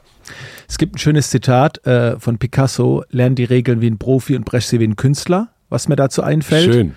Es tut mir leid, dass ich stören muss, aber ich habe eine sehr wichtige Bitte an dich. Jede Stunde gucken 1000 Leute ungeskriptet. Im Monat sind das über 650.000 Stunden, die ungeskriptet geguckt wird. Und, was soll ich sagen? 93% von euch sind keine Abonnenten dieses Kanals. Tut mir bitte einen riesigen Gefallen. Klickt auf Abonnieren. Und zwar bitte jetzt, ich gebe euch eine Sekunde, abonnieren. Ganz, ganz herzlichen Dank und jetzt viel Spaß weiter mit dieser Folge ungeskriptet. Und was viele auch nicht wissen, ist, Kobe Bryant hat die meisten Fehlwürfe von allen NBA-Spielern. Es gibt keiner, der häufiger daneben geschmissen hat. Das musst du dir auch mal vorstellen, weißt Aber du? der hat auch die meisten reingeschmissen. Äh, inzwischen nicht mehr, ich glaube Le LeBron James, Okay. aber er hat oft getroffen. Aber es gab mal, ich weiß auch nicht mal, ob es aktuell ist, es gab mal einen Zeitpunkt, da war Kobe Bryant der mit den meisten Fehlwürfen. Und das wow. fand ich von der Metapher her sehr geil, ja. Ja, äh, ich meine, das ist halt so auch die Gefahr, wenn ich sitze halt hier ja häufig mit sehr, sehr erfolgreichen Leuten. Ja. Und wenn man sich nur auf die Erfolgreichen fokussiert, dann vergisst man, dass nicht alle erfolgreich werden, das ist eine. Und dann spricht man häufig mehr über Erfolge als über Misserfolge und denkt man, Ja. okay, alle sind mega erfolgreich über Nacht geworden und hier mal 100 Millionen, da mal 100, das ist ja, Ja. nicht das echte Leben. Nee. So. Aber dieses Ich selbst sein oder das Sein, wie du sagst, Mhm. äh, scheint sehr, sehr wichtig zu sein, sowohl dir als auch mir. Ähm, jetzt warst du im Sein des Photoshops Fotokünstlers Mhm. und hast da große Erfolge gefeiert. Ja. Und das warst du. Und irgendwann hast du gesagt, pass mal auf, ich mache jetzt Business. Nee. Ich habe nie die Entscheid- Entscheidung getroffen, ich mache etwas. Okay. Um Ich zu- wurde etwas. Du wurdest etwas. Ja, und äh, was ich werde, ist mein Umfeld. Also ich habe halt gemerkt, dass meine Community plötzlich wissen wollte, Hammer, wie, wie, wie deine Followerzahlen, wie hast du das gemacht? Social Media, ne? Also die Fragen sind schon nach dem, was machst du? Ne? Und ja, wenn euch das interessiert, okay, dann sage ich es halt. Und plötzlich wurde ich so in diese Social Media, Personal Branding Schiene. Ich wusste ja selbst nicht, wie man es erklärt. Ich so, okay, wenn euch das interessiert, werde ich mich jetzt hinsetzen und werde es mal ausarbeiten und gebe euch meine Zutaten. Und dann, also meine nächsten Produkte, um es ein bisschen mal äh, so seriöser oder äh, ruhig rationaler, würde ich sagen, meine Produkte entstehen immer aufgrund von Nachfrage. Um es Okay. mal ein bisschen formeller Ja. zu drücken. Ne? Also dann wollte die Community irgendwann wissen, ja, Geld, du scheinst gut Geld zu verdienen. Wie machst du das? Jetzt gebe ich zum ersten Mal ein Seminar über Teamführung, Teambuilding, Mitarbeiterführung, weil äh, Leute mitkriegen, dass es bei uns keine Arbeitszeiten gibt und Urlaub eigentlich auch nicht und so. Aber so, und dann kommen halt Nachfragen und dann sage ich, okay, wenn euch das interessiert, dann teile ich das. Und manchmal entsteht daraus halt, ich, ich will nur haben, dass, wenn ihr über meine Zeit bestimmen wollt, dann muss es bezahlt werden. Außer ihr gehört zu meiner Familie oder zu meinen Freunden. Aber wenn ich euch irgendwo helfen kann, wenn euch das interessiert und ich bin dafür qualifiziert, mache ich das. Aber ihr müsst halt dann dafür bezahlen. Und so entstehen halt meine Produkte. Wenn ihr über meine Zeit bestimmen wollt, dann müsst ihr dafür bezahlen. Ja. Das ist interessante, interessantes, äh, interessante Maxime. Wie bist du dazu gekommen? Das hat sich so entwickelt. Also, wenn ich, wenn ich jetzt entscheide, ich mache einen Livestream äh, und will ein bisschen was mit euch teilen, dann passt es gerade für mich rein. Das kommt aus meinem Sein. Wenn jetzt aber jemand anderes sagt, Kelvin, kannst du mir mal Tipps geben? So, dann natürlich auch nur, wenn es meinem Sein entspricht, aber die Person will über meine Zeit verfügen und meine Zeit ist in erster Linie Familie und mir selbst gewidmet. Und wenn die Person sagt, pass mal auf, ich will nicht deine YouTube-Videos schauen, ich, hab, ich will haben, dass du nur für mich da bist, dann sage ich, okay, ich habe einen Wert pro Stunde, dann musst du das zahlen. Ist, ob man dann shoppen gehen oder egal, wo ich helfen kann, aber meine Zeit ist mir heilig. Und wenn du die haben willst, du kannst sie auch gerne teilen mit zehn anderen. Dann mache ich einen Workshop. Dann äh, legt ihr zusammen. So. Aber das ist mein Prinzip. Also wenn es von mir kommt, ich bin ja fast jeden Tag live auf Twitch. Also ich mache es so viel gratis, kannst du gerade alles rein anschauen. Aber wenn wirklich jemand sagt, nee, Kelvin, das nicht, ich hätte es genau so mit den Themen, mit dem, mit dem, mit dem, sage ich, okay, ich mache was zusammen. Entweder du kommst alleine oder wir machen zehn Leute, aber dann wird es bezahlt. Dann, das heißt, du machst im Prinzip das, worauf du Bock hast. Und, was andere wollen. Und wenn in dem Moment, genau, aber du orientierst dich daran, indem ich mache jetzt einen Stream, ich habe Bock, einen Stream zu machen. Was habt ihr für Fragen? Ähm, was wollen die sehen? Du willst den Stream ja auch nicht alleine machen. Das ist ja sehr, Ja. sehr einsames Geschäft, sozusagen alleine Ja. zu streamen. So, und dann sagst du aber, okay, wenn ihr über meine Zeit bestimmen wollt, also wenn ihr mein Sein in Anführungsstrichen einschränken wollt, Ja. weil normalerweise würde ich im Park spazieren gehen oder mir selbst ein YouTube-Video angucken oder einen Stream machen. So, in dem Moment, wo du sagst, du hättest gerne was von mir, dann kostet das was. Ben, ich mache sogar, ich krieg fast alle zwei Tage ein Angebot. Äh, ich würde gerne Geschäftsidee vorstellen oder wir können folgendes machen, können wir 20 Minuten reden. Ja, dann 300 Euro. Ja, nee, nee, ich stelle dir doch was vor. Du willst meine Zeit jetzt. Wenn sich danach was ergibt und es rechnet sich, kriegst du die 300 Euro gerne wieder zurück. Aber wenn, weißt du, deine Zeit steht gerade, ich wollte gerade trainieren gehen. Ich wollte gerade wieder zwei, drei Stunden Call of Duty zocken. Und, und du bestimmst jetzt darüber, du willst was von mir und das hat einen Wert. Außer du bist Freund oder Familie. Ja, sehr, sehr klug. Sehr, sehr klug. Ich lasse ähm, mich auch nicht anrufen oder so. Keine Chance, weil jemand anderes über meine Zeit bestimmt. Außer meine Familie. Wenn meine Frau jetzt anruft, muss ich dran gehen, aber ansonsten, das war irgendwann so ein Prinzip. Andere können nicht darüber bestimmen, wann ich für sie erreichbar bin. Außer sie haben, bezahlen mich dafür einen Termin oder so. Aber ich finde, Zeit ist sowas Wertvolles. Und, und ich, man macht ja auch immer was. Guck mal, wenn du jetzt ein, du hast einen 14-Stunden-Tag. Du bist immer beschäftigt. Du, hm? Irgendwas machst du immer. Selbst wenn du dich ausruhst. Und wenn eine andere Person kommt, du wirst immer unterbrochen. Du, und das 100 Prozent, 100 Prozent. Ich hatte diese Erkenntnis lustigerweise vor vier Wochen in der Weihnachtszeit. Äh, Stress, Stress. Ich habe einfach immer, ich mache zu viele Sachen, ne? das verstehe ich. Ja. So, aber so 14 Stunden Tage easy und dann kriege ich halt eine Nachricht auf WhatsApp, die auf meinem Handy aufpinkt natürlich. Ne? Ähm, hier fröhliche Weihnachten und lieben Gruß. Und ich, das kann doch nicht sein von einer Person, die ich keine Ahnung nett alles gut, aber dann holt die mich aus meinem Schaffensprozess raus mit einem Weihnachtsgruß und der Weihnachtsgruß war über eine Verteilerliste, also es war ja nicht Hey ah, Benjamin, ja, sondern ja. so hier ist das Bild mit hier ist meine Familie mit einem schönen Gruß. So ein lieb gemeintes Ding, das ist ja auch, auch gut, aber ich sagte, jeder, der meine Handynummer hat, kann mich aus meinem, was auch immer ich gerade tue, Schaffensprozess rausholen ja. mit irgendwas, was für den gerade relevant ist. Ich wollte dir fröhliche Weihnachten sagen. Ich wollte mal fragen, keine Ahnung, ähm, kann ich das oder so daher zu gehen und sagen, pass mal auf, nee, nee, ähm, ich mache das, was ich will. Und in dem Moment, wo du irgendwas von mir willst, dann kostet das Geld, finde ich mega. Ja, es, ist, es klingt sehr hart. Ne? Also an alle, die jetzt da draußen zuschauen, wir hatten auch mal ein Leben, da sind Freunde an die Tür geklopft und die, also gut, es sind ja wieder Freunde, Familie, ist was anderes, aber es, es mag jetzt sehr steif klingen, aber wir haben eine Mission, weißt du, wir haben eine Absicht, wir wollen was bewegen und, und die Zeit ist das Wertvollste und äh, ich wollte es jetzt eigentlich sensibilisieren, aber es gelingt mir nicht. Weil es halt doch schon eine harte Einstellung ist, ja, weißt du, zu sagen, ja, wenn du meine Zeit ist Geld. Das klingt so ein bisschen, wenn wir nur Geld wollten, aber wir machen ja nee. so viel gratis, so wie das hier. Aber, aber das ist, das ist, glaube ich, ich glaube, die meisten Menschen können sich nicht da hineinversetzen, irgendwie einen 14, 16 Stunden Tag ja. zu haben. Ähm, Beispiel. So, ich finde Autos geil. So, jetzt hat meine Freundin, wir haben gerade Baby, Baby bekommen und das wäre jetzt, dann hat die ihren Dienstwagen zurückgegeben und das wäre jetzt für mich eine gute Gelegenheit gewesen, mal irgendwie eine Karre zu kaufen, die ich schon immer haben wollte, weil endlich brauchen wir mal ein Auto Auto, ich kann mich damit beschäftigen. So, äh, das war mein erster Gedanke. Oh geil, ich wollte zum Beispiel immer so einen alten SL55 AMG haben. Oder irgendwie einen alten M5 V10, fand ich auch geil. So, oder mal ein C63, so. So, finde ich ultra geil. Könnte ich mich Stunden mit beschäftigen. So, am Ende des Tages, was habe ich gemacht? okay, scheiße, da musste er dahin, da musste das Probe fahren. Dann musste irgendwie die Versicherung anrufen. So, ich habe bei einem Unternehmen ein Auto geleast für zwölf Monate und die wichtige Frage war, liefert ihr das an meine Haustür oder nicht? Muss ich irgendwas machen? Okay, wenn ihr das liefert, ist mir fast egal, was es kostet. Geil. Hauptsache, es kostet keine Zeit. Und dann kommt ich aber fühl's. jemand, genau, und du fühlst das, aber jemand, der sagt, das muss doch ultra geil sein. Ich habe da lustigerweise gestern mit meinem Bruder drüber gesprochen, der hat ein Auto bestellt und der hat dann gefragt, könnt ihr das liefern? Das stand drei Wochen bei dem in der Garage, weil er keine Zeit hatte, sein neues Auto, auf das er sich gefreut hat. So, und dann muss geil. derjenige, der anruft und sagt, ich wollte mal nur eine halbe Stunde mit dir sprechen und dir mal was vorstellen. So, ich fahre noch nicht mal mein eigenes Auto, was ich bezahlt und alles habe. Und jetzt deine komische, keine Ahnung, du willst Rasenmäher, nimm das. Zeit hat halt je je mehr man erreicht hat, respektive erreichen will, so ist Zeit ist die einzige wirklich beschränkte Ressource.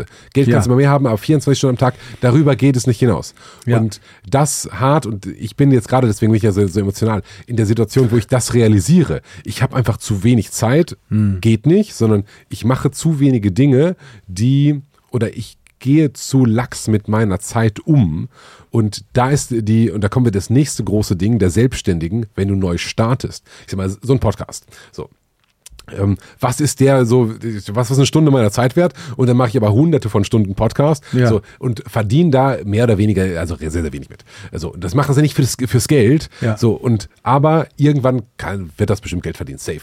Ähm, aber gerade wenn du startest, hat deine Zeit eben keinen Wert. Mhm. Aber wenn du jetzt zum Beispiel dir Photoshop beibringst und du nimmst dir eine Zeit, eine zehn Stunden Zeit, um das besser zu lernen.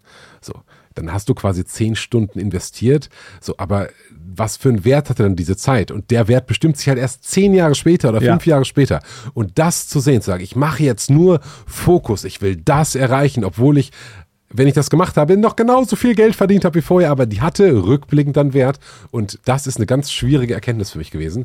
Aber jetzt bin ich da und jetzt gibt es halt keine scheiß WhatsApp. Äh, was heißt scheiß? Aber ne, das ist fröhliche Weihnachten und Ich meine, WhatsApp ist noch besser als ein Anruf. Weißt du, weil du dann selbst bestimmen kannst, wann du aufs Handy guckst. Ein Anruf ist ja noch krasser. Der, der ballert ja voll rein.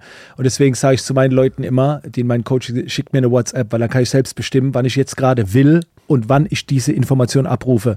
Aber wenn jemand bei mir vor der Tür stehen würde oder mhm. anruft, dann wirst du komplett rausgerissen. Das stimmt eigentlich. Ne? Früher war so ein Ding, du konntest einfach irgendwo hingehen und anklingen und sagen, hey, ich bin war übrigens in der Gegend. Das ja, ja. ist heute mittlerweile total unhöflich. Ne? Ey, ey, damals standen die so, ja, hi, ich bin Heute würde ich sagen, ja, was ist? Warum bist ja. du hier? Früher brauchst du keinen Grund gebraucht. Die waren einfach da. Die, früher waren die Leute da. Das war aber auch irgendwie eine coole Kult, wenn du ja. Zeit hast. Wenn du Zeit hast, ist das alles wieder cool. Ja. So. Und früher hat man einfach so angerufen, weil es gab ja nicht die Möglichkeit vorher zu, so. Mittlerweile ist es, empfinde ich das auch fast als unhöflich oder, ja, also das ist so an der Grenze, aber das wird kommen, dass einfach unvorbereitet anrufen irgendwie nicht unbedingt gewollt ist und unhöflich das, ist. Das ist wohl wahr.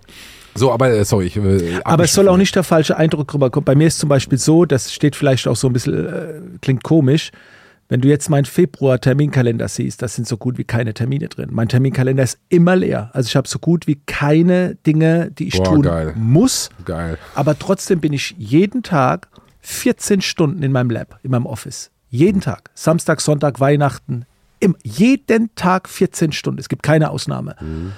Bin ich beschäftigt aber halt überwiegend mit mir selbst, indem ich lese, mich, ich, jeden Tag drei, vier Stunden Weiterbildung, Sport, äh, Content erstellen, Livestreams, äh, planen, konzipieren, aber alles halt kann. Ich go with the flow. Mhm. Ich würde sagen, so ein bis zwei Stunden sind Mussaufgaben, aber man hat ja trotzdem immer was zu tun und da will ich nicht unterbrochen werden. Sehr weise. Und du sagst, man hat ja immer was zu tun, je nachdem, was man macht. Die meisten Leute haben halt nicht immer was zu tun. Ähm, und ich glaube, deswegen ist es auch schwer, sich da reinzufinden. Ja, Langeweile kenne ich gar nicht mehr, was das ist. Boah, ich wäre so gerne gelangweilt von ihm. Ich wollte es auch mal wieder fühlen. So was. Früher war ich gelangweilt, aber ich kann es nicht mehr fühlen. Das, das, das Kalender füllt sich äh, von alleine. Aber interessant, dass du sagst, es gibt kann auf, es gibt ein bis zwei Stunden am Tag äh, Mussaufgaben. Muss, ja. Und der Rest sind Kann-Aufgaben. Ja. Und dann bist du quasi in deinem Flow und machst so das, was du ja. glaubst, was jetzt gerade ähm, richtig ist und das was gut halt, anfühlt. Halt, ja, was sich gut anfühlt. Ja. Sei es ein Gewicht heben oder sich weiterbilden oder ich mache jetzt mal gerade ein Video. Oder mal deutlich länger zocken als zwei Stunden. Ja, oder das, ja, okay. Kommt auch das, mal vor, ja. Ver Verstehe ich. Ähm, wir waren bei dem Photoshop ist deine Passion ultra geil und dann sind die Leute angefangen, Business-Fragen zu stellen oder haben die Leute angefangen, genau. Business-Fragen zu stellen. Und dann hast du dich deiner Community angepasst gesagt, okay, ja. jetzt bin ich scheinbar Business Coach. Die haben mich da so ein bisschen hingeführt. Ich habe dann erst angefangen, meine ersten Formate waren innerer Erfolg, den ich geschult habe. Also Erfolg kommt von innen. Das mhm. waren so, da habe ich auch innerer Erfolg für Schüler, war in Schulen und habe das eine Weile gelehrt. Und du warst in Schulen? War ich auch. Schulen, Unis, äh, Lehrer haben mich eingeladen weil halt, wie gesagt, der innere Erfolg. Da ging es gar nicht um wirtschaftlichen Erfolg, sondern um Lebenseinstellung. Du hast vorhin eine schöne Situation beschrieben, dass man sich aufregt, Betrachtungsweisen des Lebens, also all die Dinge, Disziplin, Motivation. Und erst später kam dann dieses Wirtschaftliche, ne, als ich dann auch Kontakte geknüpft habe.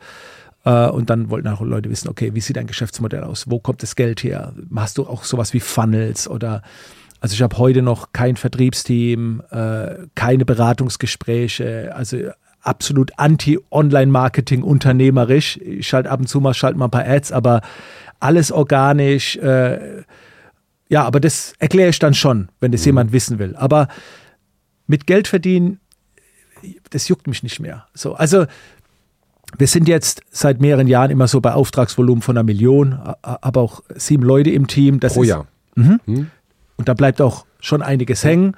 Aber ähm, selbst wenn es 100.000, ich war auch mit 100.000 damals schon glücklich, wo ich noch allein mhm. war, das hat mich nie richtig angetrieben. Es musste immer genug da sein, um halt auch mal mit der Familie vielleicht mal ins Ausland zu fliegen und sich keine Gedanken zu machen bei der Speisekarte oder so.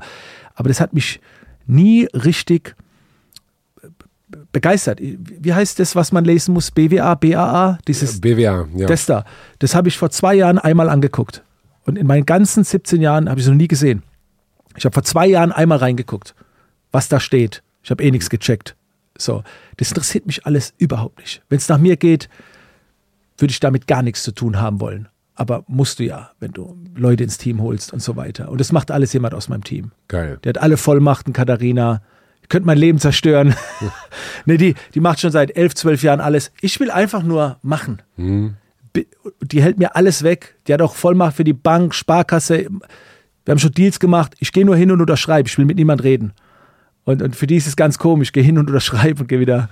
Geil. Was, wenn du sagst, du hast sieben Leute im Team, was machen die? Also, ich habe eigentlich mehrere Leute im Team, weil eigentlich darf man auch eine Putzkraft dazu.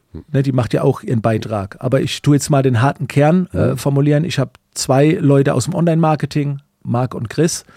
Äh, ich habe äh, Katharina und Veronika im äh, Team, die machen Backoffice, Office-Arbeit. Ich habe den Andi im Team, äh, der supportet. Äh, dann äh, Jasmin, die noch im äh, Teilzeit im Backoffice noch mit unterstützt. Ähm, dann bin ich noch dabei. Jetzt hatten wir vor kurzem noch Dennis, der ist jetzt zukünftig nicht mehr dabei, ein Videograf. Mhm. Ja, also Video, Assistenz, Content Creation, Online-Marketing, Backoffice sind so die drei Kernsäulen. Und dann kommt aber noch Putzkraft, ab und zu jemand, der da was macht, Teilzeit. Meine Frau unterstützt jetzt auch nicht mehr, aber immer wieder mal so Teilzeit, mal Freelancer mit dabei. Aber der Kern sind schon so, wir sind zu siebt ungefähr. Aber die hast du sozusagen reingeholt, um zu sagen, haltet mir die Scheiße vom Leib sozusagen. Ähm, nicht, das ist jetzt zu drastisch, aber es gibt Dinge, die magst du Mhm. und es gibt Dinge, die magst du nicht, wie jetzt eine BWA oder eine Umsatzsteuervoranmeldung Ja. oder, oder sowas. Das ist nicht das. Zwei Leute brauche ich. Die habe ich mir ins Team geholt. Der Rest einfach nur, weil es coole Menschen waren. Ah, krass. weil die was machen konnten. Also Katharina brauche ich, Buchhaltung, Steuer, Planung, Organisation, Rücken frei halten, damit ich kreativ bleiben kann. Ich sehe mich als Kreativer. Und dann brauchte ich noch so eine Assistenz, wie du schon gesagt hast, auf alles, was ich keinen Bock habe. Ne? Das kann am Anfang mal sein Material reinigen, jetzt ist es mehr so online ein bisschen unterstützen. Also ich brauche Assistent Backoffice, Assistent Content Creation. Und alles, was jetzt noch kommt, habe ich nicht gebraucht. Ich habe die Leute auch nicht ins Team geholt, weil ich die gebraucht habe, sondern ich habe sie kennengelernt und denke, naja, ich habe Bock mit dir was zu machen und ich nenne auch alle im Team Mitunternehmer. Also die sind angestellt, ich bezeichne die als Mitunternehmer. Und sie können selbst entscheiden, was sie machen wollen, was in unsere Werte einzahlt, was Umsatz bringt. Aber ich würde nicht sagen, du machst jetzt das, du machst jetzt das und das muss gemacht werden. Bitte sucht selbst aus. Was sind deine slash eure Werte? Der erste Wert, also wir haben vier Werte. Der erste Wert ist Karma. Das bedeutet, Karma kann viel bedeuten. Für mich bedeutet es, egal was wir machen, zuerst muss immer die andere Person profitieren. So, das wird heute, das habe ich schon zu dir gesehen, also heute fühlst du dein Karma-Level. Ich habe schon gesagt, als ich in den Podcast kam, du machst mehr für, für mich als ich für dich. Das ist sehr lieb, dass du das sagst. Danke sehr. Ja, also ich fühle mein Karma. Immer mehr machen, als, als du bekommst. So, das ist erstrebenswert für alle Teammitglieder. Egal welche Leistung, egal was wir machen, mehr geben als nehmen. So, das ist das Erste. Das Zweite ist Selbstverwirklichung. Egal was wir machen, ist wichtig, dass es dem Sein entspricht. Machen wir irgendetwas, mal ein paar Tage geht, aber machst du irgendetwas, wo du sagst, du fühlst es nicht, lassen wir es sein. Dann wird das Unternehmen geändert, so dass es für dich passt. Also das da- muss dem Sein Wow. entsprechen. Aber es gibt jetzt nun auch Aufgaben, die sind einfach blöd. Und die macht keiner gerne. Also, Doch, es, sag mir eine Aufgabe. Es Nimm jetzt mal Putzen. würde ich nicht sagen. Es gibt Leute, die Es gibt, es gibt. Leute, aber wenige. Wenn du jetzt Ja, mal, wenige. Die muss man halt finden. Die muss okay. Wenn man jetzt aber alle Putz, äh, alle Reinigungskräfte in Deutschland äh, be- befragen machen, w- wie sehr liebt ihr euren Job Ja. äh, und würdet ihr den gegen einen anderen tauschen wollen, dann ist, glaube ich, die Antwort auch relativ klar. Also ich würde jetzt im Falle bei uns jetzt, die Dame, die bei uns putzt, kommt aus einem Familienkreis. Ich würde jetzt nicht sagen, sie erfüllt sich dadurch. Also wenn ich dies, nach diesen Werten, wo wir leben, gehört sie nicht dazu, um nach diesen Werten zu leben. Auch Karma und so. Es ist, wie gesagt, eine Reinigungskraft. Ich wollte die jetzt nicht abwerten, dass sie nicht ins Team gehört, aber sie gehört nicht zum Kern des Teams. Sie ist nicht bei den Besprechungen dabei, sie gestaltet nicht mit. Also diese Werte beziehen sich eher auf den harten Kern Ja, des Teams. Absolut, ich der meine, dabei ist. Aber selbst in, ich wollte ein sehr, sehr extremes Beispiel ähm, äh, liefern, aber es gibt zum Beispiel auch Aktualisierung der Website der AGBs. Ich sag ja, ab und So. zu ist es okay, So, aber bitte zu- nicht dauerhaft. Okay. Weil wenn du das dauerhaft machst, dann, dann hast du keinen Spaß mehr. Du entwickelst dich nicht weiter. Also ich sage zu meinem Team, wenn ihr ein paar Tage mal was machen müsst, muss man halt tun. Das gilt es halt zu tun, das gehört dazu. Aber bitte nicht dauerhaft. Meld dich und sag, es macht keinen Spaß, das erfülle ich nicht. Und du kannst nicht besser werden, wenn es sich nicht verwirklicht. Dann melde dich bitte und du kriegst eine andere Aufgabe oder wir ändern das Geschäftsmodell. Aber Karma und Selbstverwirklichung, das sind Die ersten Mal- zwei. Also Karma finde ich schon mal total faszinierend. Da habe ich noch, ich habe schon ganz viele so äh, Core Values von Unternehmen gehört und äh, Excellence und keine Ahnung, ambitious, irgendwas. Karma kommt halt, ne? Ja, Wegen- äh, genau. Ka aber Karma ist, ist, so universell. So, wir wollen halt ein gutes Karma. Also, wollen wir ein schlechtes? Auf keinen Fall. Gutes, also Karma. Karma ist wichtig. Und wenn ich jetzt, keine Ahnung, über meinen Kollegen irgendwie ein Gerücht verbreite. Oder so, ja, Ganz schlecht fürs Karma. so, genau. Und das ist das, das kriegt man so mit, hey, wir sind alle super motiviert, wir haben alle krasse Ziele, wir sind high performing, so, aber es ist halt karmamäßig scheiße. Und das, das abzubilden, wie man in einem Wert abbildet, ich läster nicht über andere zum Beispiel, ist halt Karma. Aber es geht ja nicht darum, schlechtes Karma zu vermeiden, sondern Gutes aufzubauen. Das heißt, Idealerweise ja. Ja. Aber wenn du in einer Umgebung bist, wo ein schlechtes Karma herrscht beispielsweise, dann äh, wäre doch erstmal Schritt eins, das zu erkennen und Schritt zwei, okay, wir wollen weniger davon und idealerweise mehr äh, von der also in meinen. Offline-Workshops ist die Aufgabe, jetzt füllst du deinen Karma-Kontostand. Da vorne ist eine Person, let's go. Und Ja. dann müssen die hingehen. Und ich will haben, dass, wenn du die Person verlässt, dass sie wertvoller ist.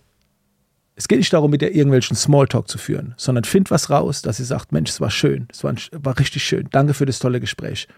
Und dann wird berichtet. Und das ist eine Aufgabe. Und das mache ich tagtäglich. Also ich sage auch immer, Karma-Stand ist wichtiger als Kontostand. Kontostand ist wichtig. Aber wie gesagt, ist halt mein erster Wert. Und äh, das soll jetzt auch, ich will mich jetzt so darstellen, oh, voll der Heilige oder voll der Nette. Ne? Ich bin genauso auch auf Geld aus, aber das ganze Unternehmen lebt danach. Und wenn wir eine schwierige Situation haben, dann besprechen wir im Team immer, erster Wert Karma, also machen wir das für die Person, scheiß drauf.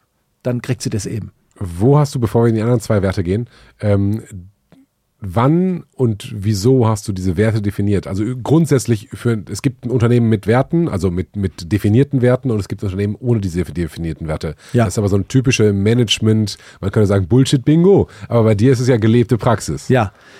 Also das sind ja, also ich habe mich mit Werten nie befasst, auch nicht darüber, die zu kommunizieren, bis ich Mike Fischer kennengelernt habe. Das ist so mein Unternehmensmentor. Also ich Okay. bezeichne viele Menschen als Mentor, aber Mike Fischer, das, äh, der hat auch ein Buch geschrieben, Erfolg hat, wer mit Liebe führt. Äh, Wahnsinnsmensch und äh, wow, Traumunternehmer, so vom Herzen her. Und der, der hat mir das so mit Werte. Und, ey, was sind eigentlich meine Werte? Und worauf lege ich Wert? Das sind Werte. Prinzipien ist wieder was anderes, aber Werte, worauf lege ich Wert? Und ein Unternehmenswerte entstehen oft aus Gründerwerten. Und das sind meine Gründerwerte. Und ich wollte nur Menschen um mein Umfeld haben, die diese Werte verstehen, fühlen, akzeptieren und leben. Und so wurde auch das Team aufgebaut. Na, ich überlege tatsächlich gerade, den Karma-Wert bei mir im Unternehmen einzuführen. Weil ich denke, okay, der Ka also Karma, ich will den nicht wegnehmen, oder, also, aber ich finde die Idee, mit so wenig so viel zu sagen. Hey, wir wollen positives Karma schaffen. So, ah, okay, dann sind auf einmal 17 Sachen, die ich mache, nicht gut. Zwei Sachen sollte ich vielleicht ändern. Und dann da in einen, nicht einen, nicht einen unternehmerischen Wert wie, keine Ahnung, Profitabilität ist, wäre der schlechteste Wert vermutlich, Ja. aber Karma. Das heißt, es gibt Karma, Selbstverwirklichung und was sind die anderen beiden? Der dritte Wert ist Vertrauen. Äh, Im Sinne von, wir vertrauen unseren Kunden. Also meine Telefonnummer ist 0151 525 16044. Das ist meine private Nummer, wo meine Eltern mich anrufen. Wo du aber nicht dran gehst, wenn ich dich anrufe oder jemand Ich bin anders. schwer zu erreichen, aber das ist meine öffentliche Nummer. Ich vertraue. Okay. Da kommt kein dummes Zeug. Ich hab, die Nummer gibt es schon ewig. Ich habe noch nie irgendwie. Ich vertraue allen. Wenn ich mit Leuten zusammen habe, ich blindes Vertrauen. Ich will haben, dass wir uns. Damals war es so, ja, wir sollten die CDs versiegeln wegen Copyschutz. Das bedeutet, wir, wir vertrauen den Leuten nicht. Oder dass sie es nicht runterbrennen und wieder zurückschicken. Das heißt, sowas kommt gar nicht in Frage. Wir vertrauen unseren Leuten. So. Und gleichzeitig vertrauen wir auch auf unsere Leistung, was wir können. Aber Vertrauen bezieht sich sehr stark auf andere. Also wir gehen nicht davon aus, dass uns jemand bescheißt oder uns abziehen will. Ist Ja. das nicht naiv? Ich bin noch nicht auf die Fresse gefallen. Mein ganzes Team weiß alles, hat alle Passwörter. Ich hab- bin noch nie auf die Fresse gefallen. Ich habe noch nie was kontrolliert. Ist das nur Zufall? Oder, weil es gibt ja, es gibt ja das Böse. Oder gibt es das Böse nicht? Es gibt böse Absichten? Ich weiß nicht. Was meinst du mit, es gibt Aber es, es, es gibt, nimm jetzt mal so Dritte Reich. Ne? Hitler ist so das beste Beispiel, da kann sich jeder irgendwie reinversetzen, äh, der halt etwas spirituell sagt, oh, alles ist irgendwie gut. Okay, ja, Konzentrationslager. Was genau ist daran gut? Ähm, also es, aus meiner Sicht gibt es das Böse. Da haben wir das sehr, sehr explizit nicht in gesehen. meinem Umfeld. Also, vielleicht habe ich Glück gehabt. Ich habe noch nie in meinem Leben eine Schlägerei gehabt, noch nie auf die Fresse bekommen, noch nie irgendwie. Ähm, aber ich habe auch keinen Schweiß damit, mich zu entschuldigen, wenn äh, mich jemand anspuckt, dass ich im Weg stand. Okay. Also ich bin, ich bin, das ist so, ich weiß nicht, ich, vielleicht ist es eine Haltung, wie du den Leuten gegenüber äh, trittst. So, also ich, vielleicht hatte ich auch Glück, vielleicht falle ich irgendwann mal auf die Fresse und dann ändert sich das. Aber mein ganzes Team hat alle Passwörter, alles, äh, die sehen äh, alle Zahlen und äh, es gibt da keine Geheimnisse, gar nichts. Ihr könnt alles wissen. Auch meine Community, ich vertraue euch da, dass da nichts Dummes passiert. Ja, und wenn halt mal was passiert, was soll denn passieren? Ist doch eh schon alles bekannt. Also mir, pff, es ist eh bedeutungslos, was passieren kann. Solange meine Familie nichts, äh, niemand, weißt du, wer mir was Böses tun will, der, der kriegt es schon irgendwie hin. Aber es gibt keinen Grund, mir was Böses zu tun. okay. Ich pisse ja niemand ans Bein. Außer, dass vielleicht meine Werbeanzeige auftaucht. Selten. Okay. Äh, das heißt, Vert Vertrauen ist, ist ich denke deswegen so lange darüber nach, weil in dem Moment, wo du sagst, mein Grundwert ist Vertrauen, ich vertraue allen, ähm, dann vertraust du auch Leuten, die dir Böses wollen und die explizit sozusagen darauf aus, weil das, es gibt ja Betrüger. Na, die meide ich ja. Also wenn, wenn jetzt jemand in mein Leben tritt, der äh, auch nicht im Karma-Modus ist, kommt ja gar nicht an mich ran. Ich habe ja gar keine Freunde groß. Ich habe ja nur ganz, ganz wenige Freunde, Menschen, die ich im Alltag treffe. Also die kommen da gar nicht ran. Und äh, ob jemand böse ist, wenn jemand bei mir ein Videotraining kauft und, und das dann denkt zu teilen, ja, dann soll er es machen. So. Ja, gut, das ist vielleicht auch noch nicht wirklich böse, aber Es ist mehr so, ich sehe immer das Positive. Also äh, ja, ich, ich will auch haben, dass mein Team vertraut. Wir werden nicht, wir haben keine Leute bei uns, die uns abzocken wollen oder sonst was. Wie gesagt, vielleicht muss es mal passieren, dann würde ich anders denken, aber ich habe noch nie schlechte Erfahrungen mit der Polizei oder mit dem Gesetz oder dass ich verarscht wurde oder weil die Menschen, da habe ich ein gutes Feingefühl. Wenn jemand reinkommt und ich merke, die Werte stimmen nicht und Ego, sehr viel Eigennutz, dann wird es sofort keine Chance. Okay, dann selektierst du darüber. Das, Aber extrem. du hast ja. ein sehr, eine, eine sehr, sehr harte Tür, würde man in der äh, Nachtclub-Welt sagen. Das meine ich jetzt nicht arrogant, aber es ist eigentlich unmöglich, mit mir am Tisch zu sitzen. Ich, ich Kein, nee, sehr, ja. so war es jetzt nicht gemeint. Ich bin ja, Ja. heute geehrt, dass ich bei dir bin, aber das geht nicht. Ich krieg ja auch, ey, wollen wir uns mal treffen? Ja, ja, das glaube ich, dass du 100 Millionen äh, und, Absagen und dann sage ich erteilen musst, aber, ne? Nee, sorry, ich bin auch lieber allein. Ich bin sehr introvertiert, ich könnte den ganzen Tag allein sein. Aber wenn ich mich mit jemand treffe, wird vorher gut geprüft, was das für ein Mensch ist, weil meine Zeit wieder. Ja, und auch weil dein Kernwert Vertrauen ist. Das heißt, Ja. ist was anderes, wenn du den nicht hast, wenn du die Schwelle so hoch definierst, der, mit dem ich am Tisch sitze, dem muss ich vertrauen können und ich kann nicht allen vertrauen, dann selektierst du die quasi vorher Ja. schon raus Ja. und dann kann auch ein Core Value Vertrauen sein. Aber wenn du sozusagen in ähm, eine Eisdiele im Park hast und da kommen jeden Tag 500 Leute vorbei und sagst, mein Kern Value, mein Core Value ist Vert- Vertrauen und die, äh, die Kasse liegt offen da, Ich würde ihm jetzt nicht meinen Laptop anvertrauen, Mhm. einer fremden Person, weil es sind auch gar nicht meine Kunden. Es geht ja jetzt bei den Werten um unsere Kunden, die bei uns ein bisschen enger zusammen sind, kaufen und da will ich einfach haben, dass wir vertrauen. Aber ich würde jetzt auch nicht einer wilden fremden Person, wobei vielleicht manchmal doch, je nachdem, wie sie auch will sagen, komm, kannst mal kurz auf meinen Laptop aufpassen. Im Zug habe ich auch schon gemacht. aber nicht einer random ausgewählten Person. Doch, also die ja, gegenüber du, du, stand. ja, aber du, du siehst die Person Eben, und man sie, kann ja- siehst halt, du hast ein Gefühl dazu. Und Vielleicht habe ich auch einfach nur Glück gehabt. Ja gut, aber das, das erklärt viel, finde ich, diese harte Tür, Es dieses ist eine harte Haltung. Sieb.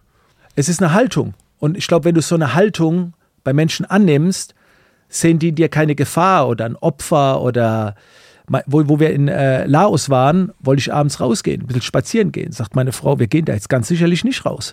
Sag ich, warum? Das sind doch alles Asiaten, die machen doch nichts. Sind nette Menschen. Nee, sagt sie, wir sind hier in Laos. Nein. Auch wenn wir abends mal mit dem Hund Gassi sind und dann siehst du so im Düstern so ein paar Jugendliche, die da rauchen, meine Frau schon so, oh, ich so, hey Jungs, was geht ab? Also, hm. weißt du, es ist, ist auch viel Haltung.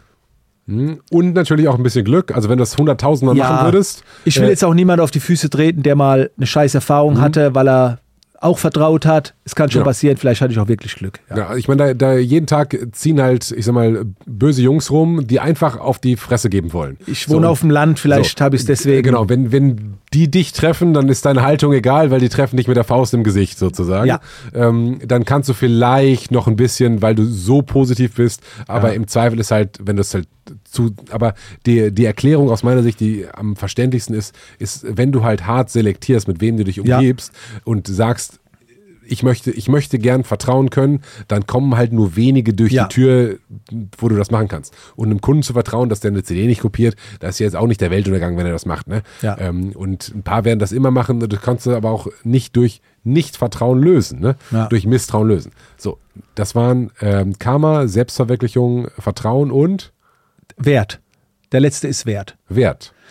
Ähm, das hat damit zu tun, wir stiften einen hohen Wert. Das, was wir machen, ist geil. Ich habe geile Leute im Team. Und wenn du unseren Wert untergräbst durch ein Verhalten, bist du weg. Als Beispiel, ich hatte das schon, dass ein Teammitglied von mir behandelt wurde, ein bisschen wie Dreck, von der Person, die halt schon zigtausend Euro ausgegeben hat. Da gibt es keine gelbe Karte. Dann sage ich, das Du hast den Wert untergraben von der Person. Du hast sie runtergeputzt. Und obwohl die Person sich Mühe gibt, und sorry, hier, hier trennen sich die Wege, scheiß aufs Geld. Äh, das gleiche, wenn jemand meine Zeit nicht honoriert, nur im Ego-Modus ist, nur will. Also ich weiß halt, dass das, was ich bieten kann, ist gut. Mhm. Ne, klingt jetzt auch ein bisschen vielleicht überheblich, aber ich habe mir viel Mühe gegeben, ich befasse mich jeden Tag mit Sicherheit sieben Stunden besser zu werden in verschiedenen Bereichen und es hat einen Wert.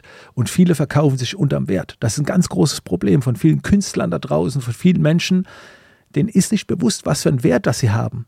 Wie, wie, wie viel Wert das hat. Und dann verkauft man sich unterm Wert. Und da wird mir schlecht zum Teil. Aber wie findet man, also ich verstehe, dass ein Problem sein kann, dass sich viele Leute unter Wert verkaufen, aber gerade Künstler, wenn ich jetzt, keine Ahnung, einen roten Punkt auf weißes Blatt Papier male, äh, kann ich behaupten, das ist eine Million wert oder das ist nichts wert und beides ist ungefähr gleich wahrscheinlich. Ähm, wie finde ich denn meinen echten wahren Wert oder wie hast du deinen gefunden? Also ich finde, ähm, Resultate sind nicht immer so eine Frage des Geschmacks, aber können verschieden beurteilt werden. Dieser rote Punkt, also ich habe von Kunst auch keine Ahnung mit diesen Farbklecksen, aber nur weil wir es nicht verstehen, weißt du, kann es trotzdem vielleicht irgendwie anders. Wir verstehen es halt ja. scheinbar einfach nicht. Äh, also für mich definiert sich den Wert über wie viel Gefühl, Liebe und Leidenschaft du da reingepackt hast. Und selbst wenn das Ergebnis vielleicht nicht top ist, äh, da, da war ein Wert drin. Und selbst wenn du es vielleicht nicht für 5000 Euro verkaufen kannst, dann ist der Umgang mit dir, mhm. ne, wenn es heißt so, äh, ja, und will ich, das hat was mit Respekt zu tun. Also ich meine mit Wert nicht nur den Euro, sondern wie lässt du dich auch behandeln. Ne? Und äh, dar, darum geht es mir. Also es ist mehr so, eine, so ein emotionaler Wert. Mhm. Weniger ein wirtschaftlicher Wert. Ich sage auch vielen, die neuen Businesswagen ver verlangen jetzt einen Euro für deinen Job, um dir was aufzubauen. Ja, das ist viel mehr wert als ein Euro. Aber wie du behandelt wirst. Weißt es wird nicht ausgenutzt. Du bestimmst, dass du es für die Person für einen Euro machen willst und nicht eine, hör, komm, mach mal so. Es, es, ist dieser Umgang miteinander, wo ich den Wert sehe. Also das ist mehr so ein emotionaler Wert, wie man mit anderen umgeht, Respekt, Demut und nicht so, hey, du bist Dienstleister, komm mal her, du machst es jetzt für mich. Kunde ist König. Das gibt's bei mir gar nicht. Der Kunde ist König, halt, hältst du für schlecht. In meiner Branche, in mein, meiner Dienstleistung schon. Wenn, der, wenn mein Kunde König wäre, könnte er bestimmen, was ich zu tun habe. Das würde nicht meinem Sein entsprechen. Der Kunde ist mein Gast. Und für einen Gast werfe ich mich in den Dreck, aber er ist nicht der König. Das ist ein interessantes Mindset. Der Kunde ist mein Gast. Aber warum sollte der Kunde König sein? In deinem Unternehmen? Weil er bezahlt? Weil er Geld investiert? Ich sage nicht, dass das unbedingt richtig ist, sondern ich frage mich, ähm, warum das überhaupt ur, also ursprünglich gefühlt kommt das so aus, der, aus dem Supermarkt. Hier ist der Kunde König. Ja, oder Hotel. Und, ja. Behandle ihn wie ein okay. König oder so, ne? Also äh, leg ihm äh, Rosenblätter oder mhm. in, ins äh, Bad oder was weiß ich. Aber äh, nee, das ist eine Kooperation, Partner, Partnerschaft, Gast. Und viele verhalten sich halt, wie wenn sie, ich höre halt oft, nicht oft, aber ab, ab und zu mal den Satz, hör mal zu, ich habe da jetzt bezahlt, ne? Und ja und? Nur weil du bezahlt hast, dafür hast du ja auch Leistung bekommen. Das, äh, nur weil du Geld hast und wir Leistung, wer ist denn jetzt mehr? Bei Fotografen habe ich es halt gemerkt, ne? Mhm. Fotograf, komm mal her, mach mal Bilder. So, weißt du, so. Mal, das ist ein Künstler, ne? Das ist, äh, sag mal, wertschätzender. Also da liegt halt dieser Wert. Beide sind gleich viel wert. Und nicht, weil einer bezahlt, ist er mehr wert oder so. Ist das aus deiner Sicht eines der Kernprobleme deiner Community, respektive der aktuellen Zeit? Dass nämlich irgendwie Wert nicht richtig geschätzt wird, sei es von der Anbieter oder von der, ja. von der Verkäuferseite. Aber es liegt daran, äh, weil er schlecht kommuniziert wird, der Wert. Also wenn ein Wert vom Kunden nicht geschätzt wird, liegt der Fehler bei uns und nicht beim mhm. Kunde, weil wir haben ihm den Wert nicht gut rübergebracht. Ich habe neulich auch Malerarbeiten vor ein paar Jahren machen lassen, 12.000 Euro wollten sie haben. Sag ich, was, was soll das denn? 12.000 Euro, weil ich es nicht verstanden habe. Mhm. Er hat nicht erklärt. Und erst als der vierte Maler kam, Kostenvoranschlag gemacht hat, hat er mir erklärt, wo das überhaupt alles hin, wie das funktioniert. Da sage ich, oh krass, krass. Ja, jetzt habe ich es verstanden. Jetzt fühlt es sich gut an, die Ausgabe. Also wenn jemand deine Leistung nicht wertschätzt, vielleicht auch deine Personality, also ich bin eh ein Fan davon, immer die Verantwortung zu übernehmen, da liegt es vielleicht daran, dass er dich noch nicht so wahrgenommen hat. Du hast ihm noch nicht richtig mhm. gezeigt. Ja, okay, ich verstehe diesen Eigenverantwortungsansatz, dass man sagt, okay, wenn dir was Schlechtes passiert, ist, gibt es möglicherweise das Böse, aber wenn du, du kannst nicht ändern, dass es das Böse gibt, aber du kannst überlegen, wie du, was du gemacht hast, um dich in diese für dich schlechte Situation zu bringen und dementsprechend bist du selbst an allem schuld, was dir passiert. Naja, weil wenn du es, wenn du die Verantwortung ja abgibst, wenn du sagst, andere sind schuld, kannst du ja nur hoffen, dass sich was anderes ändert. Und wenn du halt selbst, äh, was ist ja eine Opferhaltung. Mhm. Äh, und, und wenn du aber selbst dran arbeiten kannst, gibt es dir die Macht, was zu verändern. Und irgendwann kommen wir vielleicht schon mal ein Limit, wo wir sagen können, okay, das können wir jetzt wirklich nicht ändern. Das liegt in den äh, Macht von Steuern oder äh, Politik. Da kann ich jetzt nichts mehr machen. Aber viele Dinge können wir schon ändern. Also wenn jemand äh, sagt, nee, wieso willst du da so viel Geld haben für das Bild, dann glaube ich nicht, dass die Person also deine, die schätzt die, die schätzt deine Arbeit noch nicht wert, weil sie es noch nicht verstanden hat. Mhm. Und äh, wenn sie es immer noch nicht versteht, nachdem du es erklärst, ist es auch okay, dann soll die Zusammenarbeit nicht kommen. Aber deine Aufgabe ist es schon, das, was du tust, was du anbietest, und das ist ja Marketing, in die richtigen Worte, in die richtigen Bilder zu verpacken, um aufzufallen, um, damit der Wert auch richtig rübergebracht wird. Würde McDonalds den Burger so verkaufen, wie er wirklich ist, würden keine Sau. Das stimmt weil, wohl, ja. Aber du guckst aufs Plakat und denkst, wow, geil. Lecker, genau. Da gehen ja. wir jetzt hin, obwohl wir wissen, dass das äh, und, und da geht es natürlich, ist, ne? und jetzt kommen wieder diese Business Coaches ins Spiel, die halt das übertreiben. Zu, da kaufen die Leute auf Hoffnung. Da wird zu viel reingepfeffert. Ne, dein Leben verändert sich, du stehst nie wieder im Stau, du musst nie wieder. Okay. Was, was ein Quatsch. So, ne? Also, Werbung ist nie realistisch. Ich komme ja aus der Retusche, aus, aus der, ja. ich weiß ja, was ich gemacht habe. Ist nicht realistisch, aber es darf auch nicht zu sehr überzogen sein. Sonst geht es in den Fake. Und das ist natürlich. Aber was ist denn, da? du hast, ähm, also wir haben einerseits gesagt, es gibt Overpromise auf der Coaching- und Life-Coach-Seite. Ja. Also du wirst nie wieder im Stau stehen, ist ein sehr, sehr gutes Beispiel. So, das wird, ist sehr unrealistisch und das sehen ja. wir sofort. So, dann gibt's aber äh, Versprechungen, die sind realer, mhm. wie zum Beispiel, du kannst, also würde ich jetzt einfach mal unterstellen, dass es möglich ist, sich irgendwie selbstständig zu machen und mit irgendetwas Geld zu verdienen, so dass man sich von keinem Chef mehr anschreien lassen muss. So, das ist ja aus meiner Sicht ein realistisches Versprechen. Ja. Wo würdest du sagen, wo ist ein Overpromise, was kann man versprechen und was kann man nicht versprechen, was ist unrealistisch? Also ich habe mir für mich überwiegend angeeignet, den Prozess darauf die Versprechen zu beziehen und nicht auf die Resultate. Okay. Also als Beispiel, wenn ich Social Media schule, dann sage ich, oder ich mache jetzt hier so eine Disziplin-Challenge. Das ist jetzt eh schon durch, wenn der Podcast rauskommt. Deswegen, aber äh, ich habe eine Disziplin-Challenge gemacht und ich begleite die Leute einen Monat bei, disziplinierter zu werden. Und ich garantiere dir, wenn du dabei bist, wirst du mindestens eine Sache durchgezogen haben mit anderen zusammen. Also deine Disziplin wird sich verbessern. Das ist aber kein Resultat. Ich werde nicht sagen, ab dann wirst du nie wieder Disziplinprobleme haben, mhm. sondern wir werden währenddessen deine Disziplin verbessern. Ich sage aber nicht wie viel. Ich hasse auch so Headline, äh, die Knaller, in 90 Tagen doppelt so viel Umsatz. Weißt du, man muss ja Zahlen reinbringen, mhm, dann konvertiert es besser. Ja. Habe ich nie groß gemacht. Ich kann es nicht in Zahlen nennen. Ich, meine Versprechen beziehen sich auf den Prozess. Ich verspreche dir, dass ich mir den Arsch aufreiße, dich dabei zu begleiten. Und das nehmen wir uns vor. Und du wirst besser werden, wenn du dich an meine Tipps hältst. 100 Prozent. Aber ich kann nicht garantieren. Gibt es dann Leute, die damit unzufrieden sind? Und am Ende des Tages sagen, ja, okay, ich hatte aber eigentlich die Hoffnung, dass ich, keine Ahnung, das und das erreichen würde und das habe ich jetzt aber nicht. Jetzt habe ich dir ja. ein paar tausend Euro gegeben und dann. Also, ich habe vor ein paar Tagen einen Post gemacht. Ich behaupte, dass in, bei mir ist es so. Wer bei mir Coachings bucht, Men Mentees, egal wer, also je teurer es wird, umso höher ist die Wahrscheinlichkeit, dass es umgesetzt wird. Aber jetzt bleiben wir mal so Durchschnitt, würde ich sagen, 80 Prozent erreichen nicht das, wofür sie gebucht haben. Wow. 80 Prozent. 20 Prozent erreichen das, was sie sich vorgenommen haben, als sie gebucht haben. Das ist ja verrückt. Dass, wenn. Ah, ich muss das noch erklären, ne? Ja, ja. Sonst bin ich jetzt hier am Arsch. Ja, ja, erklär, erklär, erklär. Also, Weißt du, wenn man etwas bucht, angenommen bei mir bucht man was zum Thema Personal Branding, Social Media. In dem Moment, wo du buchst, hast du ja, oh, das wird so geil. Alter, in zwei Jahren werde ich dann und so weiter. Und in 80 Prozent der Fälle trifft das niemals so ein, weil deine Hoffnung, deine Träume so groß sind. Und ich kann jetzt auch nicht sagen, bitte denk weniger. Mhm. Ich sehe die ja nicht.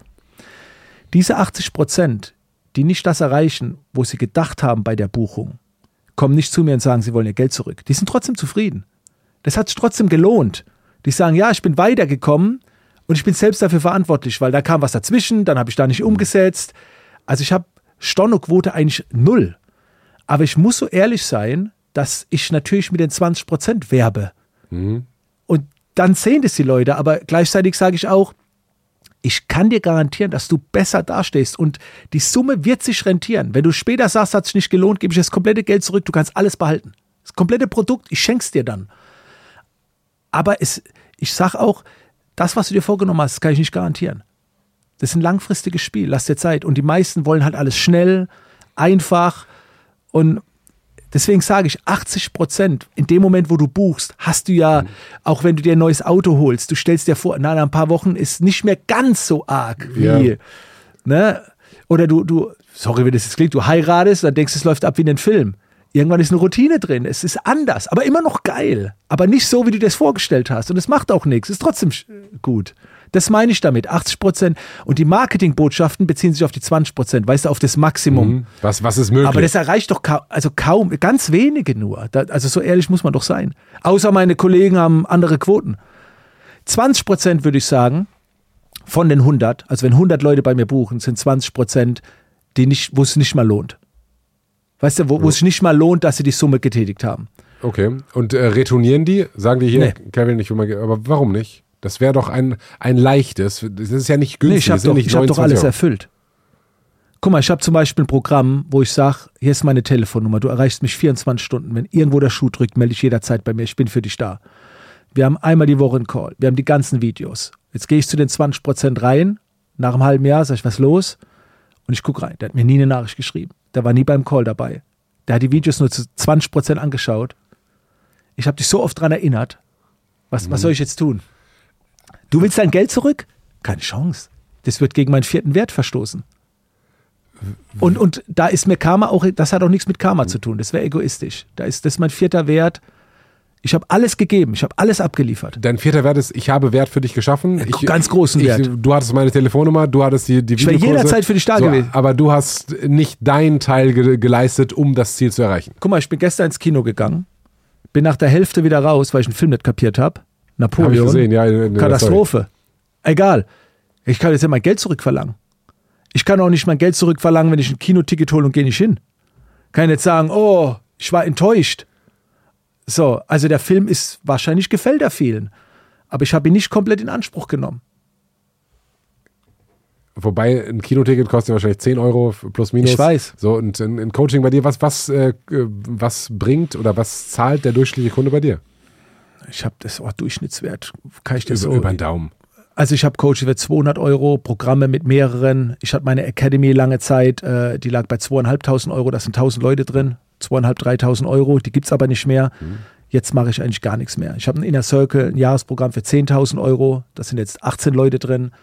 Ähm, ja, jetzt mache ich eher noch so Communities, wo ich Menschen zusammenbringe, da verdiene ich in die, also eher günstige Sachen. Okay, nicht so High-Ticket. Nicht mehr. Äh, Okay. Habe ich jahrelang gemacht. Und warum machst du das dann jetzt nicht mehr? Weil Geld ist ja irgendwie doch was Schönes. Auf jeden Fall. Ähm, die Formate, die ich angeboten habe, waren nicht mehr zeitgemäß. Die Leute gucken die Videos nicht und dann einmal ein Call. Wahre Veränderung entsteht in so einem Austausch. Bin ich fest davon überzeugt. Das ist die Zukunft. So ein Austausch. Und äh, die Modelle, die ich hatte, waren mehr so Videokurse mit ab und zu mal ein Frage-Antwort-Call. Und das ist geil fürs Business, fürs eigene Geschäft. Lief auch gut, aber ich habe mir gesagt, ist mir egal. Äh, deswegen hat er auch ein schlechtes letztes Quartal. Wir sind auf unser Jahresziel gekommen, aber gerade noch so, weil ich alles rausgenommen habe. Ich sage, das will ich nicht mehr machen, weil es bringt die Leute nicht in Veränderung. Die nehmen es nicht in Anspruch. Die haben so viele Bücher und alles. Nicht mehr Wissen bringt dich weiter. Erfahrung. Indem du dich mit anderen austauschst. Wie machst du das? Lass uns das zusammen. Ne? So. Und deswegen mache ich gerade neue Modelle, wo ich Communities gründe, Menschen zusammenbringe, wo ich auch nicht die Nummer eins bin.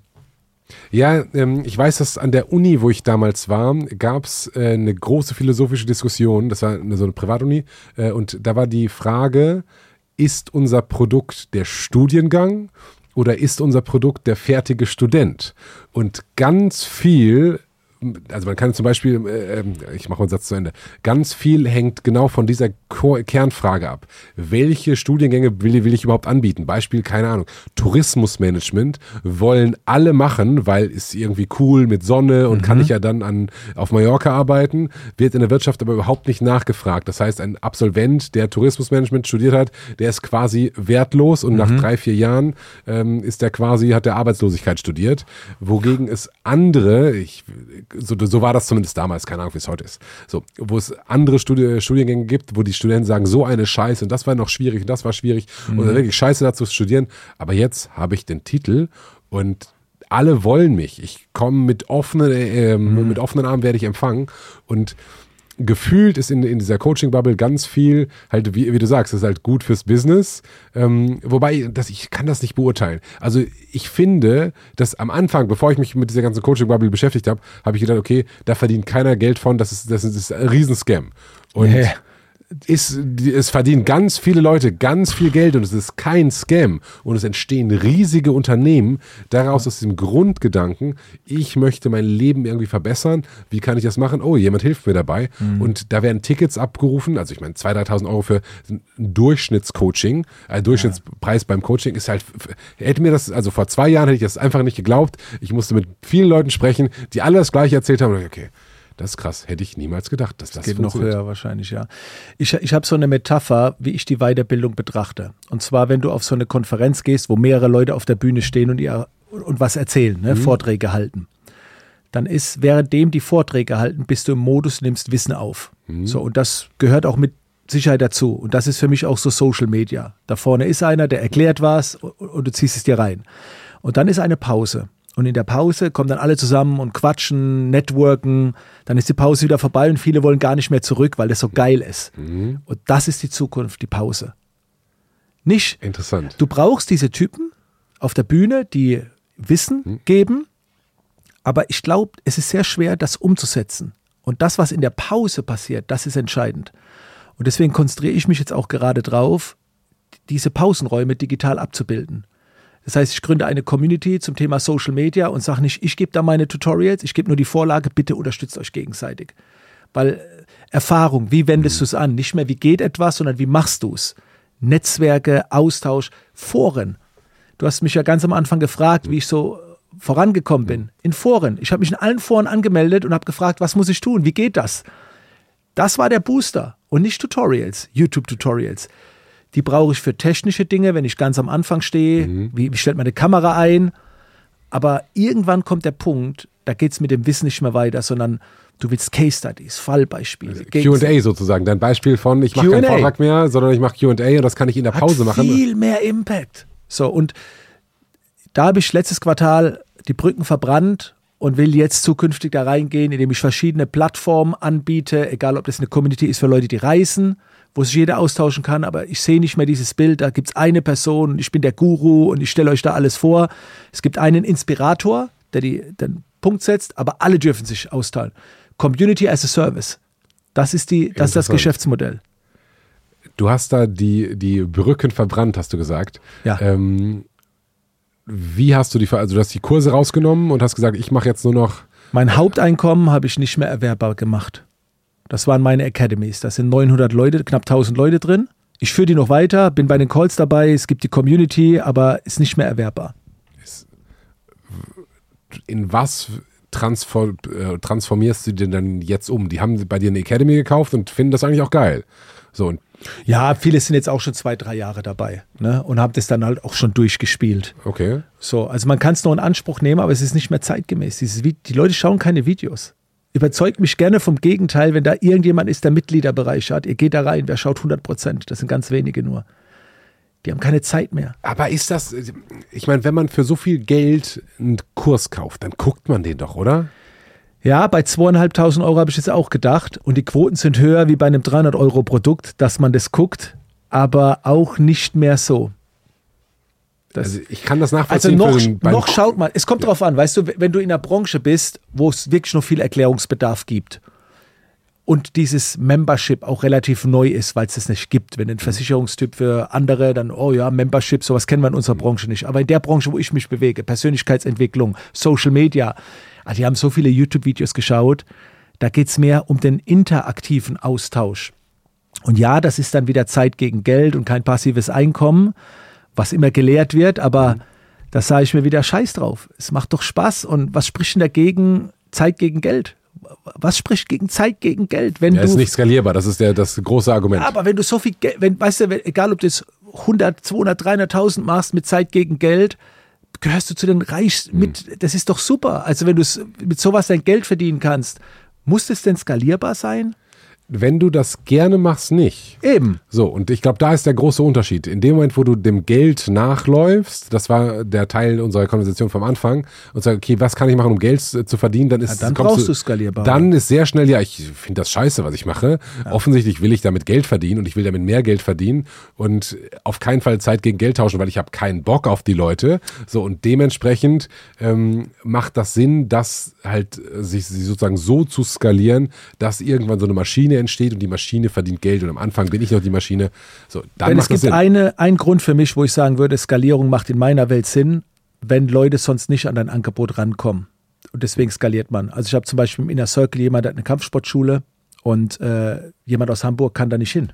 Das ist schwierig, ja. So, und dann sage ich, mach doch wenigstens irgendwas online. Also ermögliche doch so vielen Menschen wie möglich von dir zu profitieren. Also finde etwas und das ist dann skalierbar, aber das ist jetzt nicht primär, um da, spricht auch nichts dagegen, um reich zu werden. Ich habe nur für mich entschlossen, es macht mir mehr Spaß, wenn ich die Leute wirklich zur Veränderung bringe und das ist im 1 zu 1, das ist im Do It With You und nicht Do It Yourself.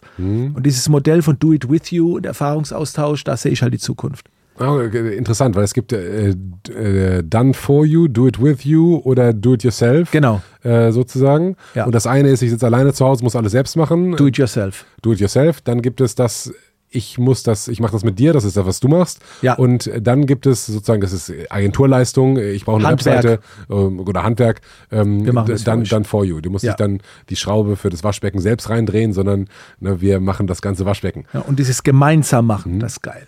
Ja, Mhm. Aber muss man dafür vor Ort sein?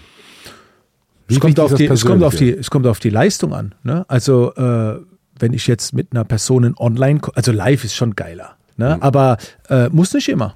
Also es gibt auch Dinge, ne? gerade so Webseiten, Programmierer, die ihre Kunden vielleicht mit einbeziehen und dann regelmäßig gemeinsam, wie hetzen gerne und dann hat man auch das Gefühl, da mitgewirkt zu haben und dann hat es Mhm. einen anderen Wert und äh, nö, muss nicht immer offline sein. Offline wird natürlich immer der Impact größer sein, weil Emotionen, die, die Emotionen Ja, sind viel höher ja. und dadurch Emotion sorgt ja für Handlung und Handlung ist ja das, was wir haben wollen, Resultate. Und es geht eher über die Emotionen. Also wäre live besser, weil mehr Sinne mit drin stecken, aber Geht auch online. Ja, geil. Äh, Das ist auch der Grund, warum wir hier halt in, in Persona sitzen. Ne? Am Ja. Anfang auch alle mal gesagt, ja, äh, schick mir mal einen Link für Zoom. Ich sage, nee, nix. Ich habe hier einen Tisch und ich will, Viel dass geiler. du hier hinkommst, weil am Ende des Tages ist Ja. das Gas ganz, ganz, ganz, ganz anders. Und ja, äh, ja mittlerweile kommen äh, viele Leute hier hin, äh, was ich sehr cool finde. Hast du noch was auf dem Herzen, was du loswerden möchtest? Ähm, ja, also das Wichtigste ist halt, wie gesagt, das habe ich dir vorm Call eigentlich schon gesagt. Äh, ich möchte einfach die Bewusstheit erzeugen, dass äh, Geld und Business ist geil. Es ist aber ein Spiel. Also man sagt immer, das Leben ist ein Spiel. Äh, für mich ist das Business ein Spiel und das Leben ist kein Spiel. Also Das Leben ist kein Spiel, Nee. aber Business ist ein Spiel. ja, das Business ist einfach nur ein Spiel. Es ist ein schönes Spiel. Aber wenn du es verkackst, dann stehst du da wieder, wo du kein Business hattest. Da warst du schon mal. Es ist nichts passiert im Leben. Ist nicht schlimm. So, Es ist ein schönes Spiel und es ist, es, das, dieses Spiel sollte genossen werden, weil dafür ist das Spiel da. Dass du es genießt. Nicht immer. Gerade wenn du gewinnen willst, dann gehören auch mal Phasen dazu. Aber es ist, ein, es ist ein Spiel. Es hat nicht so einen hohen Wert. Weißt du, viele denken immer, ah, wenn das Business jetzt kaputt geht, ja, dann bist du genau da, wo du schon mal warst. Es ist doch nicht schlimm. Und dann gibt es eben das Leben, die Gesundheit. Das ist kein Spiel. Das habe ich selbst schon erfahren. Ne? Ich hatte mal Tumor, Muskelkrebs, Oh, krass. 2001 und äh, habe mir dann auch das Wort Krankheit auf den Arm tätowieren lassen, nicht Gesundheit, weil mir bewusst wurde, Alter, das ist das Entscheidende, ne? also diese, diese Gesundheit und alles, so Familie, was die halt, und der Rest ist alles Pillepalle. Das, das ist alles so zweitrangig. Aber gerade jemand wie du, der Karma ähm, für sehr wichtig hält, offensichtlich, lässt sich Krankheit, äh, alle, jede, also spirituell würde man sagen, jedes Wort hat irgendwie eine Energie. Ja. Und dann lässt du dir Krankheit als negatives Wort, negative Energie in deine Haut so ist schreiben. negativ. Weil Krankheit posit äh, negativ ist. Oder? Ja, währenddessen, ja. Aber wenn du sie meister, also ich weiß, Krankheit ist scheiße und ich habe auch Menschen verloren über, über Krebs. Also es ist schlimm und, und äh, schade, aber wenn man jetzt so eine normale Grippe nimmt, ist es, ist es ein Heilungsprozess vom Körper. Das ist ja nichts Schlimmes. Der, der, Ja, aber dann würde man Heilungsprozess oder Gesundheit oder Ja. das positive Wort, das, das nur- energetisch positive genau, Wort. Du hast recht. In meinem Fall war es halt so, es war nicht die Gesundheit, die mein Leben verändert hat, sondern die Krankheit. Und das sind Lebensabschnitte, die ich mir als chinesische Zeichen äh, tätowiert habe. Und das letzte war eben, äh, oder das zweite war Krankheit, weil das mein Leben extrem positiv verändert hat. Und da bin ich dankbar. Währenddessen war es scheiße. Ganz klar. Das heißt, du hast sozusagen den Lebenslauf auf deinem Arm Ja. äh, tätowiert in chinesischen Zeichen. Ja, also Kernpunkte. Einmal die Geburt, da steht different. Das erste Zeichen bedeutet different, speziell, einzigartig. Das ist auch mein Anspruch. Ja, da haben wir ja jetzt zwei Stunden drüber gesprochen, ne? Ja. Genau. Das zweite äh, ist äh, Krankheit und dann kommt Familie. Weil Krankheit war dann 2001 Hm? ein sehr Schicksalsschlag und als ich bewältigt habe, habe ich Krankheit drauf und dann der nächste Schöne in meinem Leben, positive war die Familie. Meine Kinder, da habe ich mir Familie drauf tätowieren lassen. Ja. Deine Kinder sind äh, 17, ne? Da Ja. hast, du, hast du gesagt. Und dein Sohn ist Kampfsportler, habe ich gesehen. Der boxt jetzt, der hat jetzt bald seinen ersten Amateurkampf. Ja, das ähm, sah gut aus, was ich da gestern gesehen habe. Wahnsinn. Äh, was, also gef gefährlicher junger Mann, ne? Da, das ist gut verändert. Also äh, bin ich sehr stolz. Ne? Du, du fragst ja immer als junger Vater, wohin geht die Reise mit den beiden? Wie werden sie mal? Mhm. Und toi, toi, toi. Gott, bin ich froh, dass das alles, das so ordentlich. Das glaube ich. Aber da, da, das habe ich auch meiner Frau sehr stark zu verdanken. Ich als Unternehmer habe immer wenig Zeit mit den Kids verbracht. Super Verhältnis, aber äh, da war nicht viel Zeit. Meine, das hat meine Frau alles. Die Erziehung, die asiatische Kultur. Ne, also das, das, ich war immer nur Vorbild, Leitbild, habe mich wenig eingemischt, weil ich halt auch, wie gesagt, nicht viel Zeit. Intensiv Zeit, aber nicht viel Zeit. Und das geht auf meine Frau zurück, dass die Kinder was geworden sind. Cool. Auch optisch. Ja, das, ist- ich glaube, das ist, ähm, das wird ja heute immer sehr verteufelt, so diese traditionelle Rau äh, Rollenverteilung. Und ich merke das jetzt gerade, meine Freundin war immer so Business und das Wichtigste, das Ding, da, da, da. so jetzt ist ein Baby da. Und ich so, das Baby ist das fucking Wichtigste auf der ganzen Welt. Und es ist egal, was da passiert, es ist egal, was da passiert, es gibt nur noch das Baby. Und ich, ich mag das Baby. ne? Ich sage dann bewusst das Baby und nenne es nicht beim Namen. Ähm, aber es ist was, so die ganzen Frauenhormone sind einfach was anderes und dieses Caring, äh, das ich habe den wirklich lieb, meinen kleinen Sohn, ne? Und ja. ich bin auch wirklich eng mit dem und viel, aber es ist einfach was, das ist, die Natur ist da ganz, ganz, ganz anders. Das ist wirklich crazy. Ja, ich habe, ich weiß, wie das gerade im Moment abgeht hier mit Frau und Mann und so weiter und ich verstehe es nicht, weil, wie gesagt, der Kultur, wo ich, äh, auch wenn Frauen in der Küche stehen, ich weiß, dass, um Gottes Willen, da, bevor ihr jetzt loslegt, also wenn, wenn, ich in die Küche gehe, meine Frau wird mich rauskicken. Die wird mhm. sagen, verpiss dich hier. Auch wenn wir Feiern haben, sind die ganzen Frauen da, die machen das auch gerne. Und äh, ich konnte mit den Kids am Anfang, ich habe die geliebt und so, aber ich, was kann ich denn machen? Ich, kann, ich habe gesagt, Schatz, meine Zeit kommt später, wenn die, wenn die größer sind.